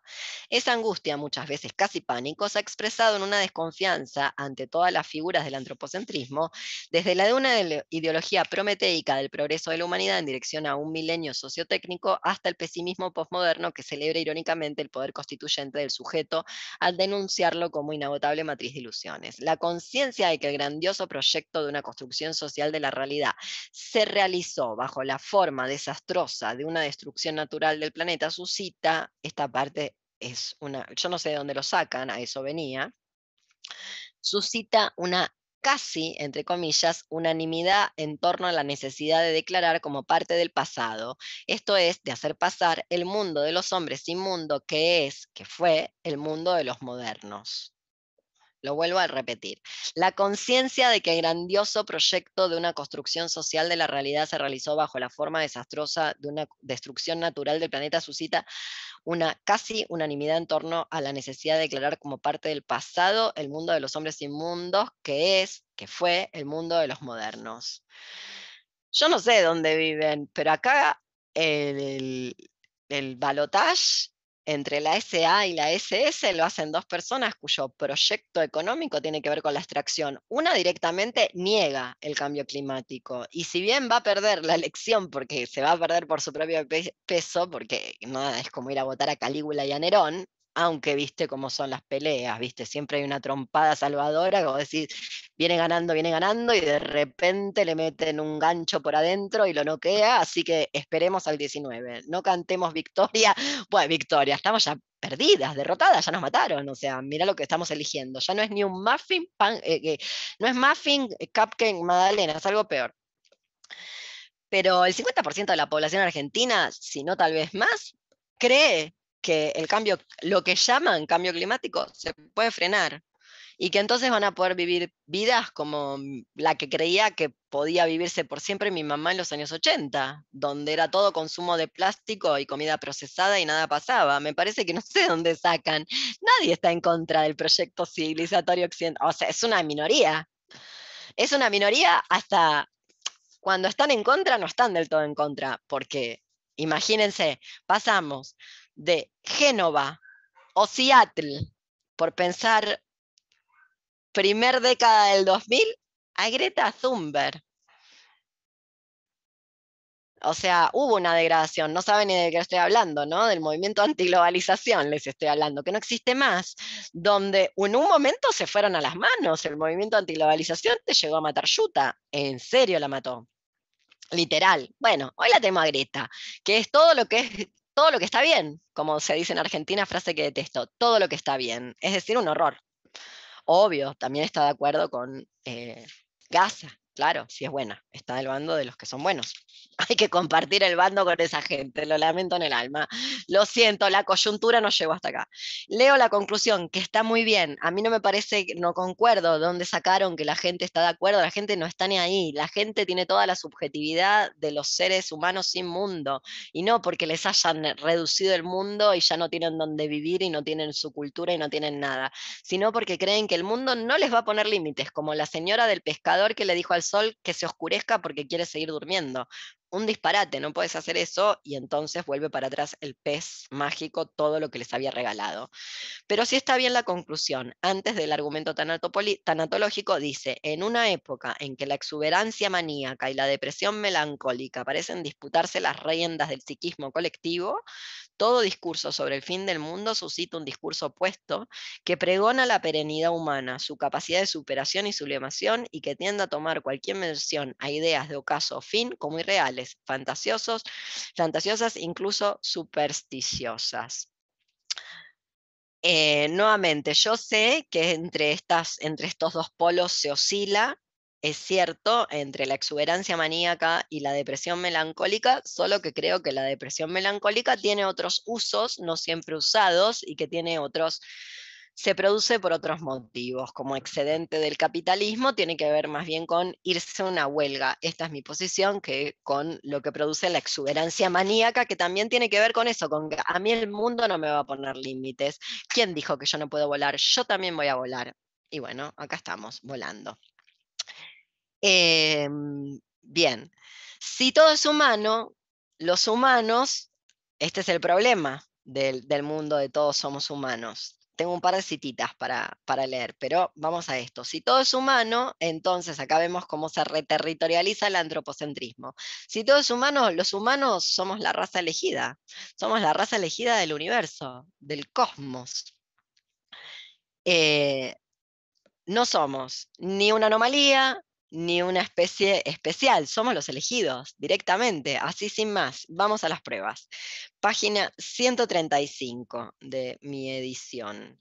Dice, definiremos, definiremos entonces las ontologías o tal vez contraontologías, entre comillas, animistas de los amerindios y pueblos congéneres que es la, del, la de que los animales son humanos y que entre ellos se ven como humanos, solo que Luego nosotras no los vemos a ellos como humanos y ellos no nos ven a nosotras como humanos, pero somos todos humanos. Eso se está refiriendo.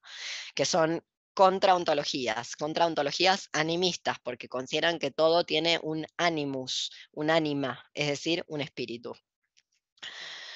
Eh, piripipim, genes a partir del principio antropomórfico que manifiestan, de modo de contrarrestarlas con el principio antropocéntrico que nos parece constituye uno de los pilares más firmemente fijados de la metafísica occidental, tanto en sus versiones dogmáticas o especulativas como evidentemente en la filosofía crítica y demás derivas correlacionistas. Decir que todo es humano equivale a decir que los humanos no son una especie especial, un evento excepcional que vino a interrumpir de forma magnífica o trágica la trayectoria monótona de la materia del universo. Yo creo esto.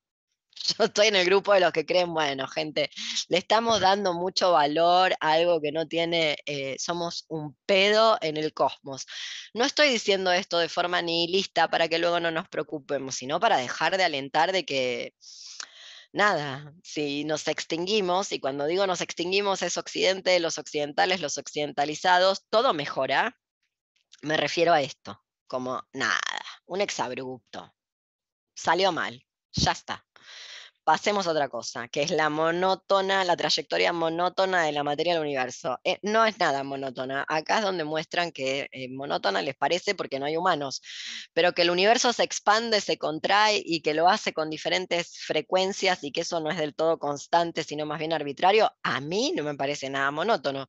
Luego no me da la cabeza para las ecuaciones y a, a gatas lo entiendo cuando me lo explican teóricamente, pero me parece de las cosas más bellas del mundo. Me parece feo es tener que vivir, tener que pensar que la democracia parlamentaria, hasta esto hemos llegado, en vez de dejar ese vicio, es un vicio, vicio de pederastas helenos, vicio de pederastas atenienses, ahora vamos a elegir entre un SS y un SA, inédito, nunca visto, por lo menos. Nunca, nunca tanta degradación, total, flagrante, absoluta, sin precedentes.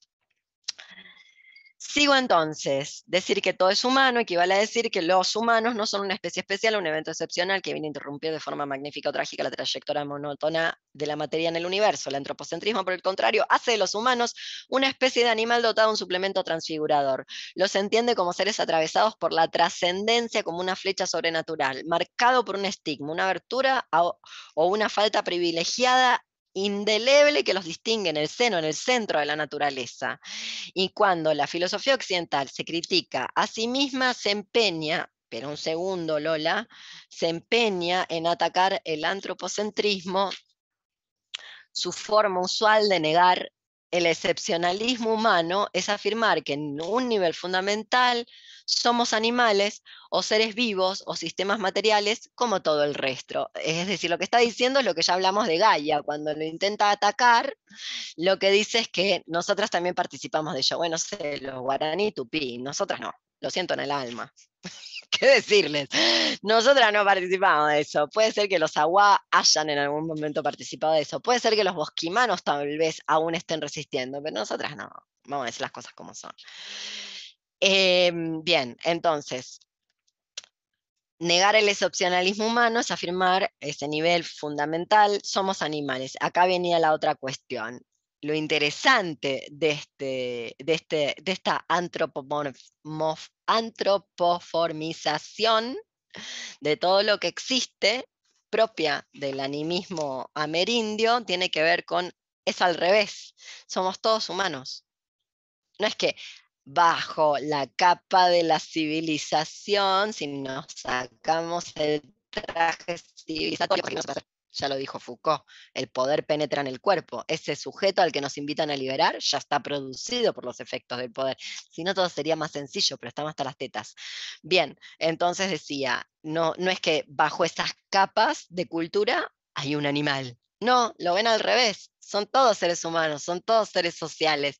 El problema es que por una cuestión, si se quiere, mágica o inexplicable, no podemos verlos como lo que son, humanos hablando de cosas mágicas inexplicables, para que vean que no hay solamente cosas mágicas inexplicables en el mundo del encanto, sino también hay cosas mágicas inexplicables en nuestro mundo. ¿Quién sabe qué es la materia oscura? ¿O a qué le dicen los físicos y las físicas materia oscura y energía oscura? Yo estuve estudiando esto esta semana, por eso les, les digo, y es muy importante. Para que vean cómo también hay cosas que no se pueden explicar, incluso por el pensamiento científico, entonces vamos a decirlo así. ¿Quién sabe? ¿Nadie tiene curiosidad? ¿No les dan curiosidad las cosas? Aparece una editorial que se llama Materia Oscura y ustedes no quieren saber por qué le puso ese nombre. Bueno, materia oscura lo digo sucintamente, es mucho más complicado, pero quiero terminar de, de analizar esto antes de que partamos. Básicamente se le dice materia oscura a la materia que los elementos y rudimentos físicos aún no pueden ver, pero saben o suponen que existe por la atracción de la masa que tiene. Entonces tiene que haber una materia que no estamos viendo, porque si no, no puede ser que esté atrayendo de la, de la manera que atrae, porque para atraer un cuerpo tiene que haber una cantidad de masa necesaria. Como no la ven, le dicen, bueno, oscura, no la estamos viendo. Eso y creer en Dios o creer que los animales tienen espíritu y que son seres humanos, no hay mucha diferencia. Es igual de lindo, ¿no? no hay mucha diferencia.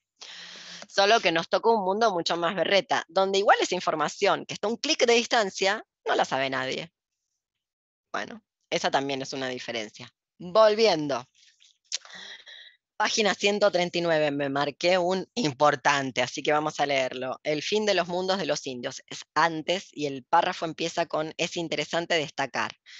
Así empieza el párrafo, luego del número 32, a juicio de aquellos a quienes llamamos animistas, por el contrario, somos nosotros los modernos los que al adentrarnos en el espacio de la exterioridad y la verdad, el sueño, solo logramos ver reflejos y simulacros obsesivos de nosotros mismos. En lugar de abrirnos a la inquietante extrañeza del comercio con la infinidad de agencias, al mismo tiempo inteligibles y extremadamente otras que se encuentran diseminadas por el cosmos. Los Yanomami, o la política del sueño contra el Estado, no nuestro sueño de una sociedad contra el Estado, sino el sueño tal como él es soñado en una sociedad contra el Estado. Y yo le agregaría en una sociedad sin Estado que no es lo mismo que soñar en una sociedad contra el Estado, ni el sueño que nos toca, sino la posibilidad, cómo se sueña en una sociedad que sueña contra el Estado una sociedad sin Estado. Y cuando en Jerusalén no había Estado, toda la gente se llevaba mejor. Es literal, no lo digo yo, lo dice la historia. Coexistieron bastante bien. Eso no quiere decir que nadie le robó nada a nadie, porque esto lo hacen los chimpancés incluso. ¿O no vieron sus perros? Solo tienen uno, porque los míos se chorean si te descuidas, se tumban las cosas. No, hay unos problemas territoriales acá que no sabes.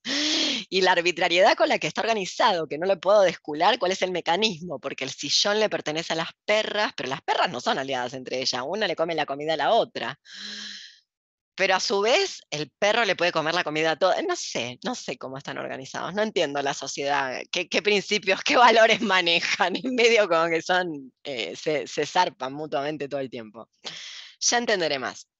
Bueno, em, en fin, voy a terminar con dos citas y con esto cerramos y charlamos un cachitín. Dos citas porque también me marqué como importantes. La primera, 102, página 102, que dice, en cuanto a la humanidad que habita ese mundo universo sin ventanas del capitalismo tardío, hace mucho tiempo que ella ya no es humana. Lejos de imaginar una transhumanización calientes, entre comillas, del cosmos, los aceleracionistas profesan un posthumanismo, entre comillas, frío, que con que constata la deshominización asubjetivante del hombre a manos del tecnocapitalismo desterritorializado y celebran una infiltración tecnológica de la agencia humana capaz de inducir cambios en la anatomía cerebral de la especie y disolver por fin la vieja cultura antrópica y provinciana dentro de una nueva naturaleza cósmica, austera y estéril, caótica y exigua en personal y elemental. Por favor, no se puede escribir con tanto neologismo y con tanta esdrújula. Y además de que no se puede escribir con tanto neologismo y con tanta esdrújula, ¿quién inventó esto? Franco Bifo, ¿no? Es el inventor de que le ponemos a todo el prefijo tecno, eh, que es el inventor de los prefijos. Como yo le digo el filósofo de los prefijos, porque no dice nada. Lo que pasa es que le pone a todo prefijo y sufijo y, y queda como rimbombante. Me parece que acá hay que clavar, Preciado les tiró una maldición a todos estos. Antes de convertirse en modelo de Gucci y perderlo inexorablemente en la nube de pedo en la que habita ahora, les clavó un cuchillito y la verdad que el cuchillito que les clavó se los clavó bien clavado, así como que los dejó, les dejó una marca indeleble. Esta gente no piensa de la cintura para abajo, ya vieron, ¿no? Que acá somos todos humanos, todos iguales, acá, igualados, igualados por nuestra materialidad. No hay ninguna diferencia entre quien tiene vulva, quien no tiene vulva, y si la vulva pertenece a un cuerpo que se dice mujer y el pene pertenece a un cuerpo que dice varón. No hay ninguna diferencia. Y con todos los matices, ¿se entiende? el, cuchillo que les clava apreciado les dice los marxistas que no pueden pensar, a la, que solo piensan hasta la altura de la cintura. Porque efectivamente, en el mundo de esta gente no hay personas trans, no, no hay nada, hay hombres, mujeres y todos somos heteros. No hay nada más. Y en el mundo originario más que nada, porque es el mundo de la naturaleza y así es la naturaleza. Yo no sé, a mí me parece como, ya me da vergüenza. ¿Qué decirte? Cuando Silvia Federici hizo Calibán y la Bruja, es un libro de los 70. Luego la señora, que por pereza, por las amistades, yo no sé, por no quedar mal con nadie, no enemistarse, nunca repiensa el binomio. A mí me cansa. No obstante, el libro es un libro de 1970. ¿Este libro, de qué año es este libro? Es del 2000, es de ahora. Volvamos a mirar. ¿Cómo puede ser con todo el agua que pasó bajo el puente? 2019, la edición argentina, escribieron cinco prólogos, que escriban seis y que metan uno donde digan, bueno, y que citan, eh, los hemos leído, no, no alcanzamos a revisar el texto, nos disculpan el binarismo, léalo ustedes, que hagan algo, tantos prólogos que metieron, que metan uno más, que explique que es el 2019 y que hay mujeres con pene y varones con vulva y vamos a tener que vivir con ello y que parece que siempre estuvieron ahí, solo que ahora les decimos trans. No sé, hagan algo. No lo puedo creer. Un libro tan reciente, eh, estoy tratando de buscar el, el, el, año original, no lo encuentro, o sea, este es el año de la publicación en Argentina, pero no es un libro no es un libro previo a la década del 2010, digámosle así. ¿Cómo puede ser que se les pase esto desapercibido? O no sé, bueno, no leen ni apreciado, que es bastante conocido, como para no leerlo. Digo, no le leen ni una crítica de apreciado, no se la hacen llegar. Termino. El operario máquina cognitiva conectado a la red, zombificado por la administración continua de drogas químicas y semióticas, esto es preciado, entonces sí lo leyeron esto es texto yonki, lo que está diciendo acá, entonces lo leyeron.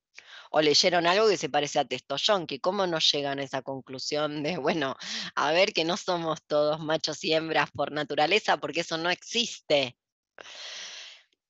Entonces, el operario máquina cognitiva conectado a la red zombificado por la administración continua de drogas químicas y semióticas, productor consumidor perenne, endeudado con lo inmaterial y que goza ávidamente con la propia explotación, es el nuevo antisujeto heroico de ese postmundo frenéticamente desvitalizado, esta distopía jubilosa. Bueno, y por último, última cita que no me quiero despedir sin, sin que la leamos, está en la página 175, El fin del mundo como acontecimiento fractal.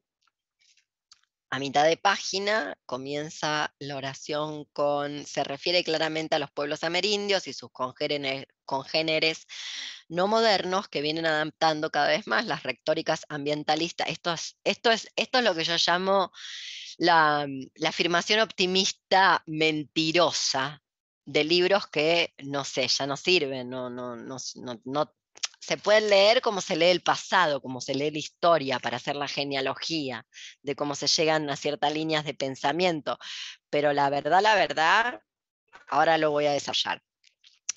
Se refiere claramente a los pueblos amerindios y sus congéneres no modernos que vienen adaptando cada vez más las retóricas ambientalistas occidentales a sus cosmologías, vocabularios conceptuales y proyectos existenciales y retraduciendo estos últimos a un lenguaje modernizado de inequívoca intención política y que con esto pretenden hacer que la civilización que considera haber inventado la política y que cree que tal invención, la entre en itálica la distingue, entienda que la política es solo un departamento de la cosmopolítica y esto los iguala y, y que esto la iguala a todas las otras civilizaciones. Este es el primer punto que vengo acá a atacar con ustedes.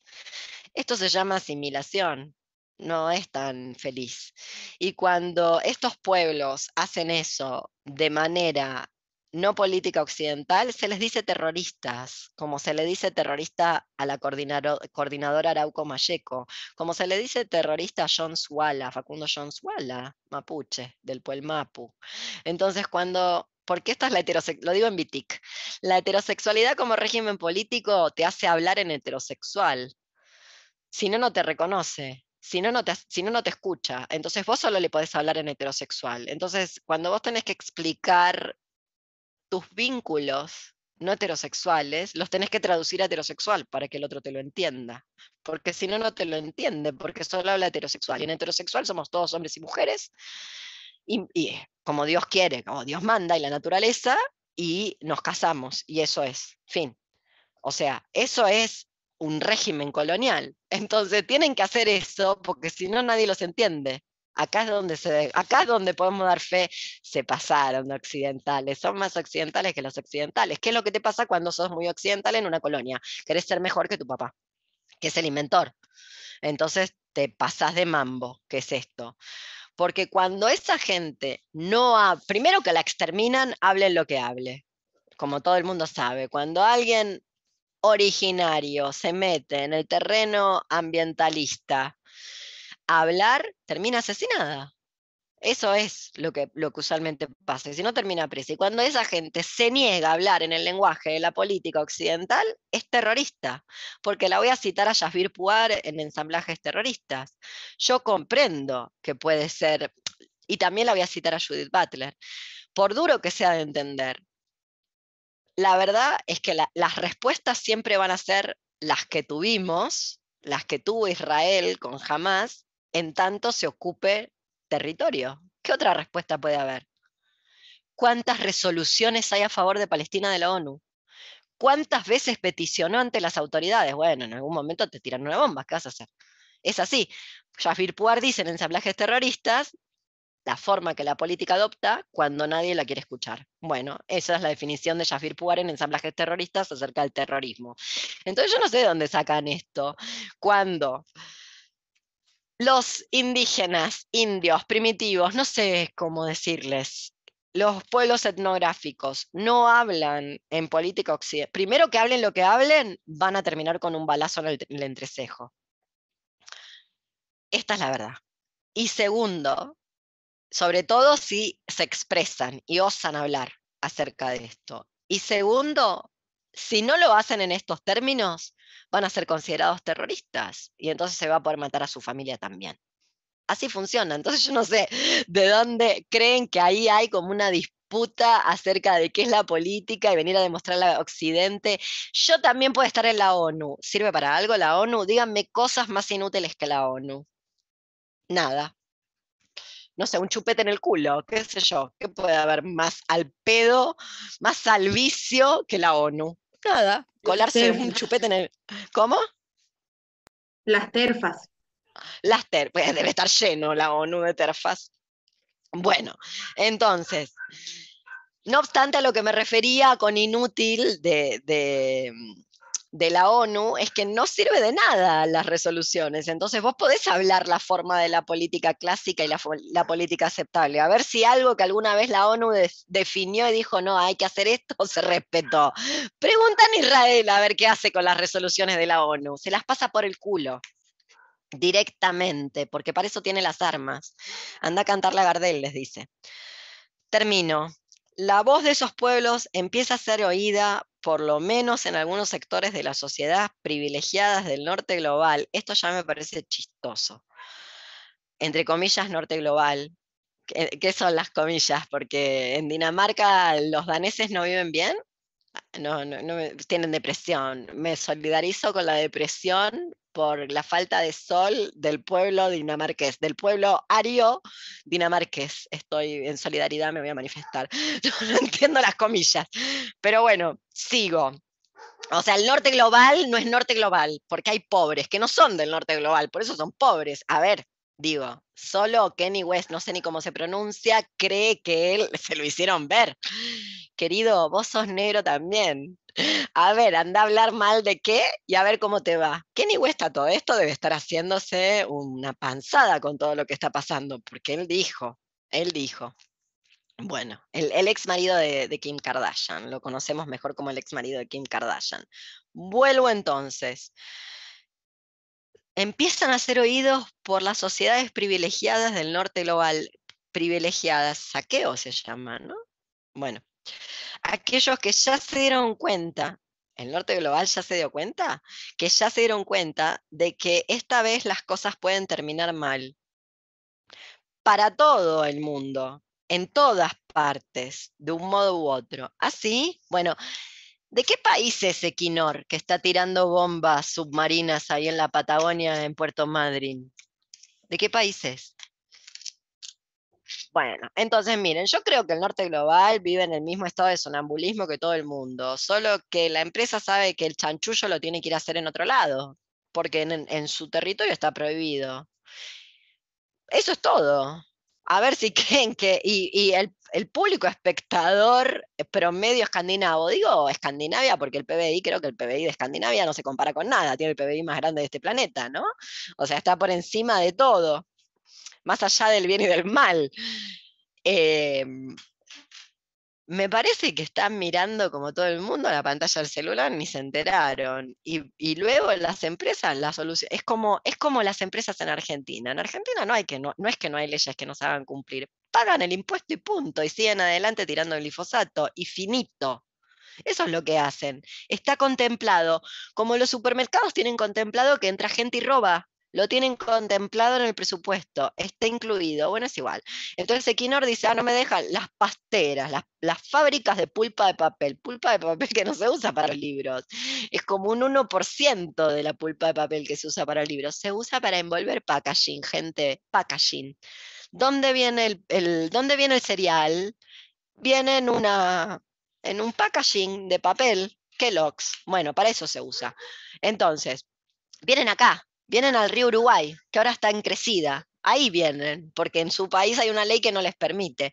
Y cuando hay un país como el nuestro que dice, si lo haces pagas una multa, dice, bueno, ¿cuánto es la multa? ¡Pum! Y la pagan, listo. Y finito. Y ahí se terminó. Entonces yo no sé, esta gente vive, ¿dónde vive?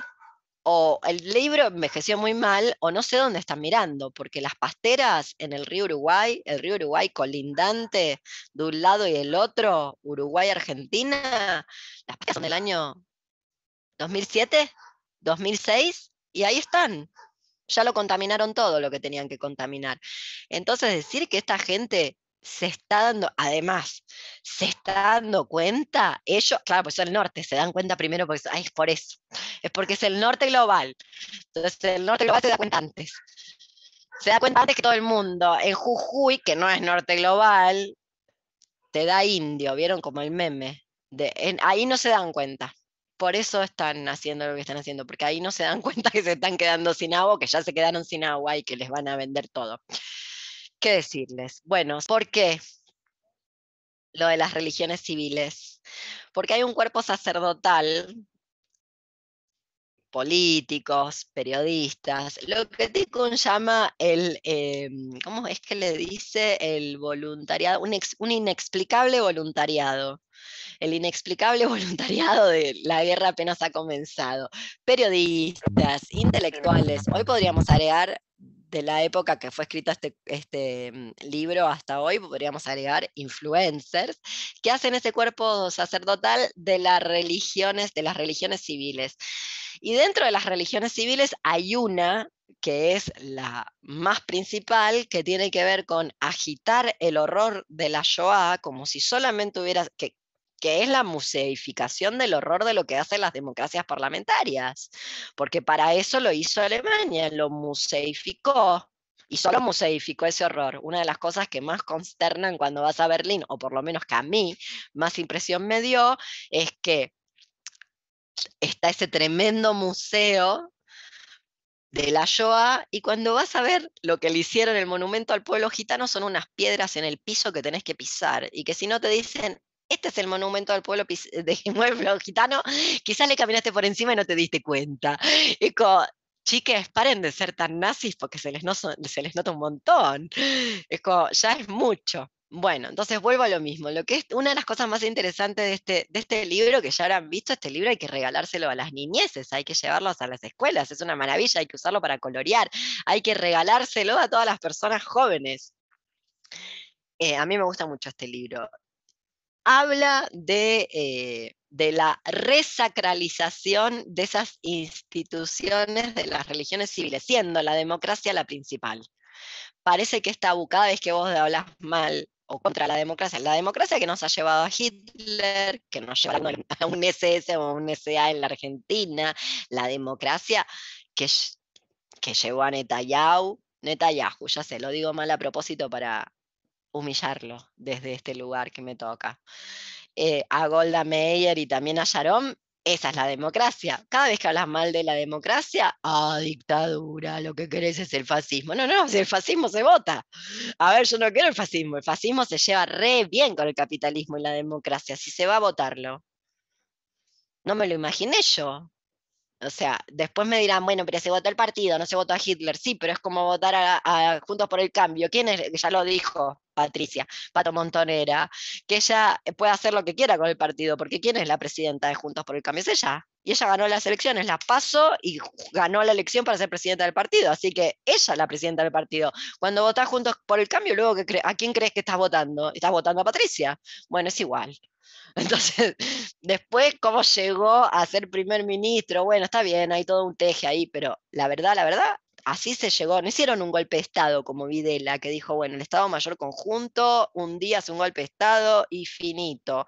No fue un golpe de Estado que, que mataron a Allende. No que sea santo de mi devoción, pero efectivamente lo mataron. Literal, lo mataron a los milicos. No.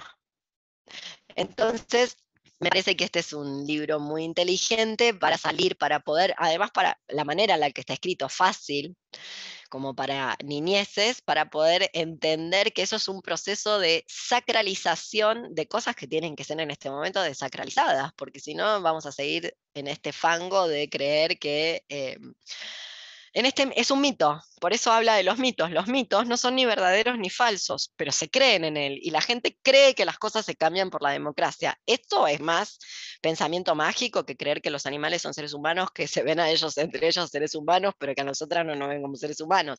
Todavía es más pensamiento mágico que la materia oscura, materia que no podemos ver. Bueno, tal vez tenés mal hecha la hipótesis, qué decirte, no sé. ¿Será que no estás viendo y le pones materia oscura o será que está mal la ecuación? No lo sé, como no sé tanto física no sabría decirlo, pero me pareció casi misterioso que me dieran esa explicación. Le decimos materia oscura porque hay más, hay más masa de la que podemos ver para la atracción. Bueno, no sé. ¿Qué decirte? Rari. Esto es peor. O sea, creer que lo único que se puede es capitalismo y democracia. Que sea dicho de paso, se llevan genial. Nunca se llevaron mejor. Eh, eh, se llevan perfectamente. Bueno, nada, habría muchísimo, muchísimo más para decir, pero el tiempo es tirano en televisión, así que vamos a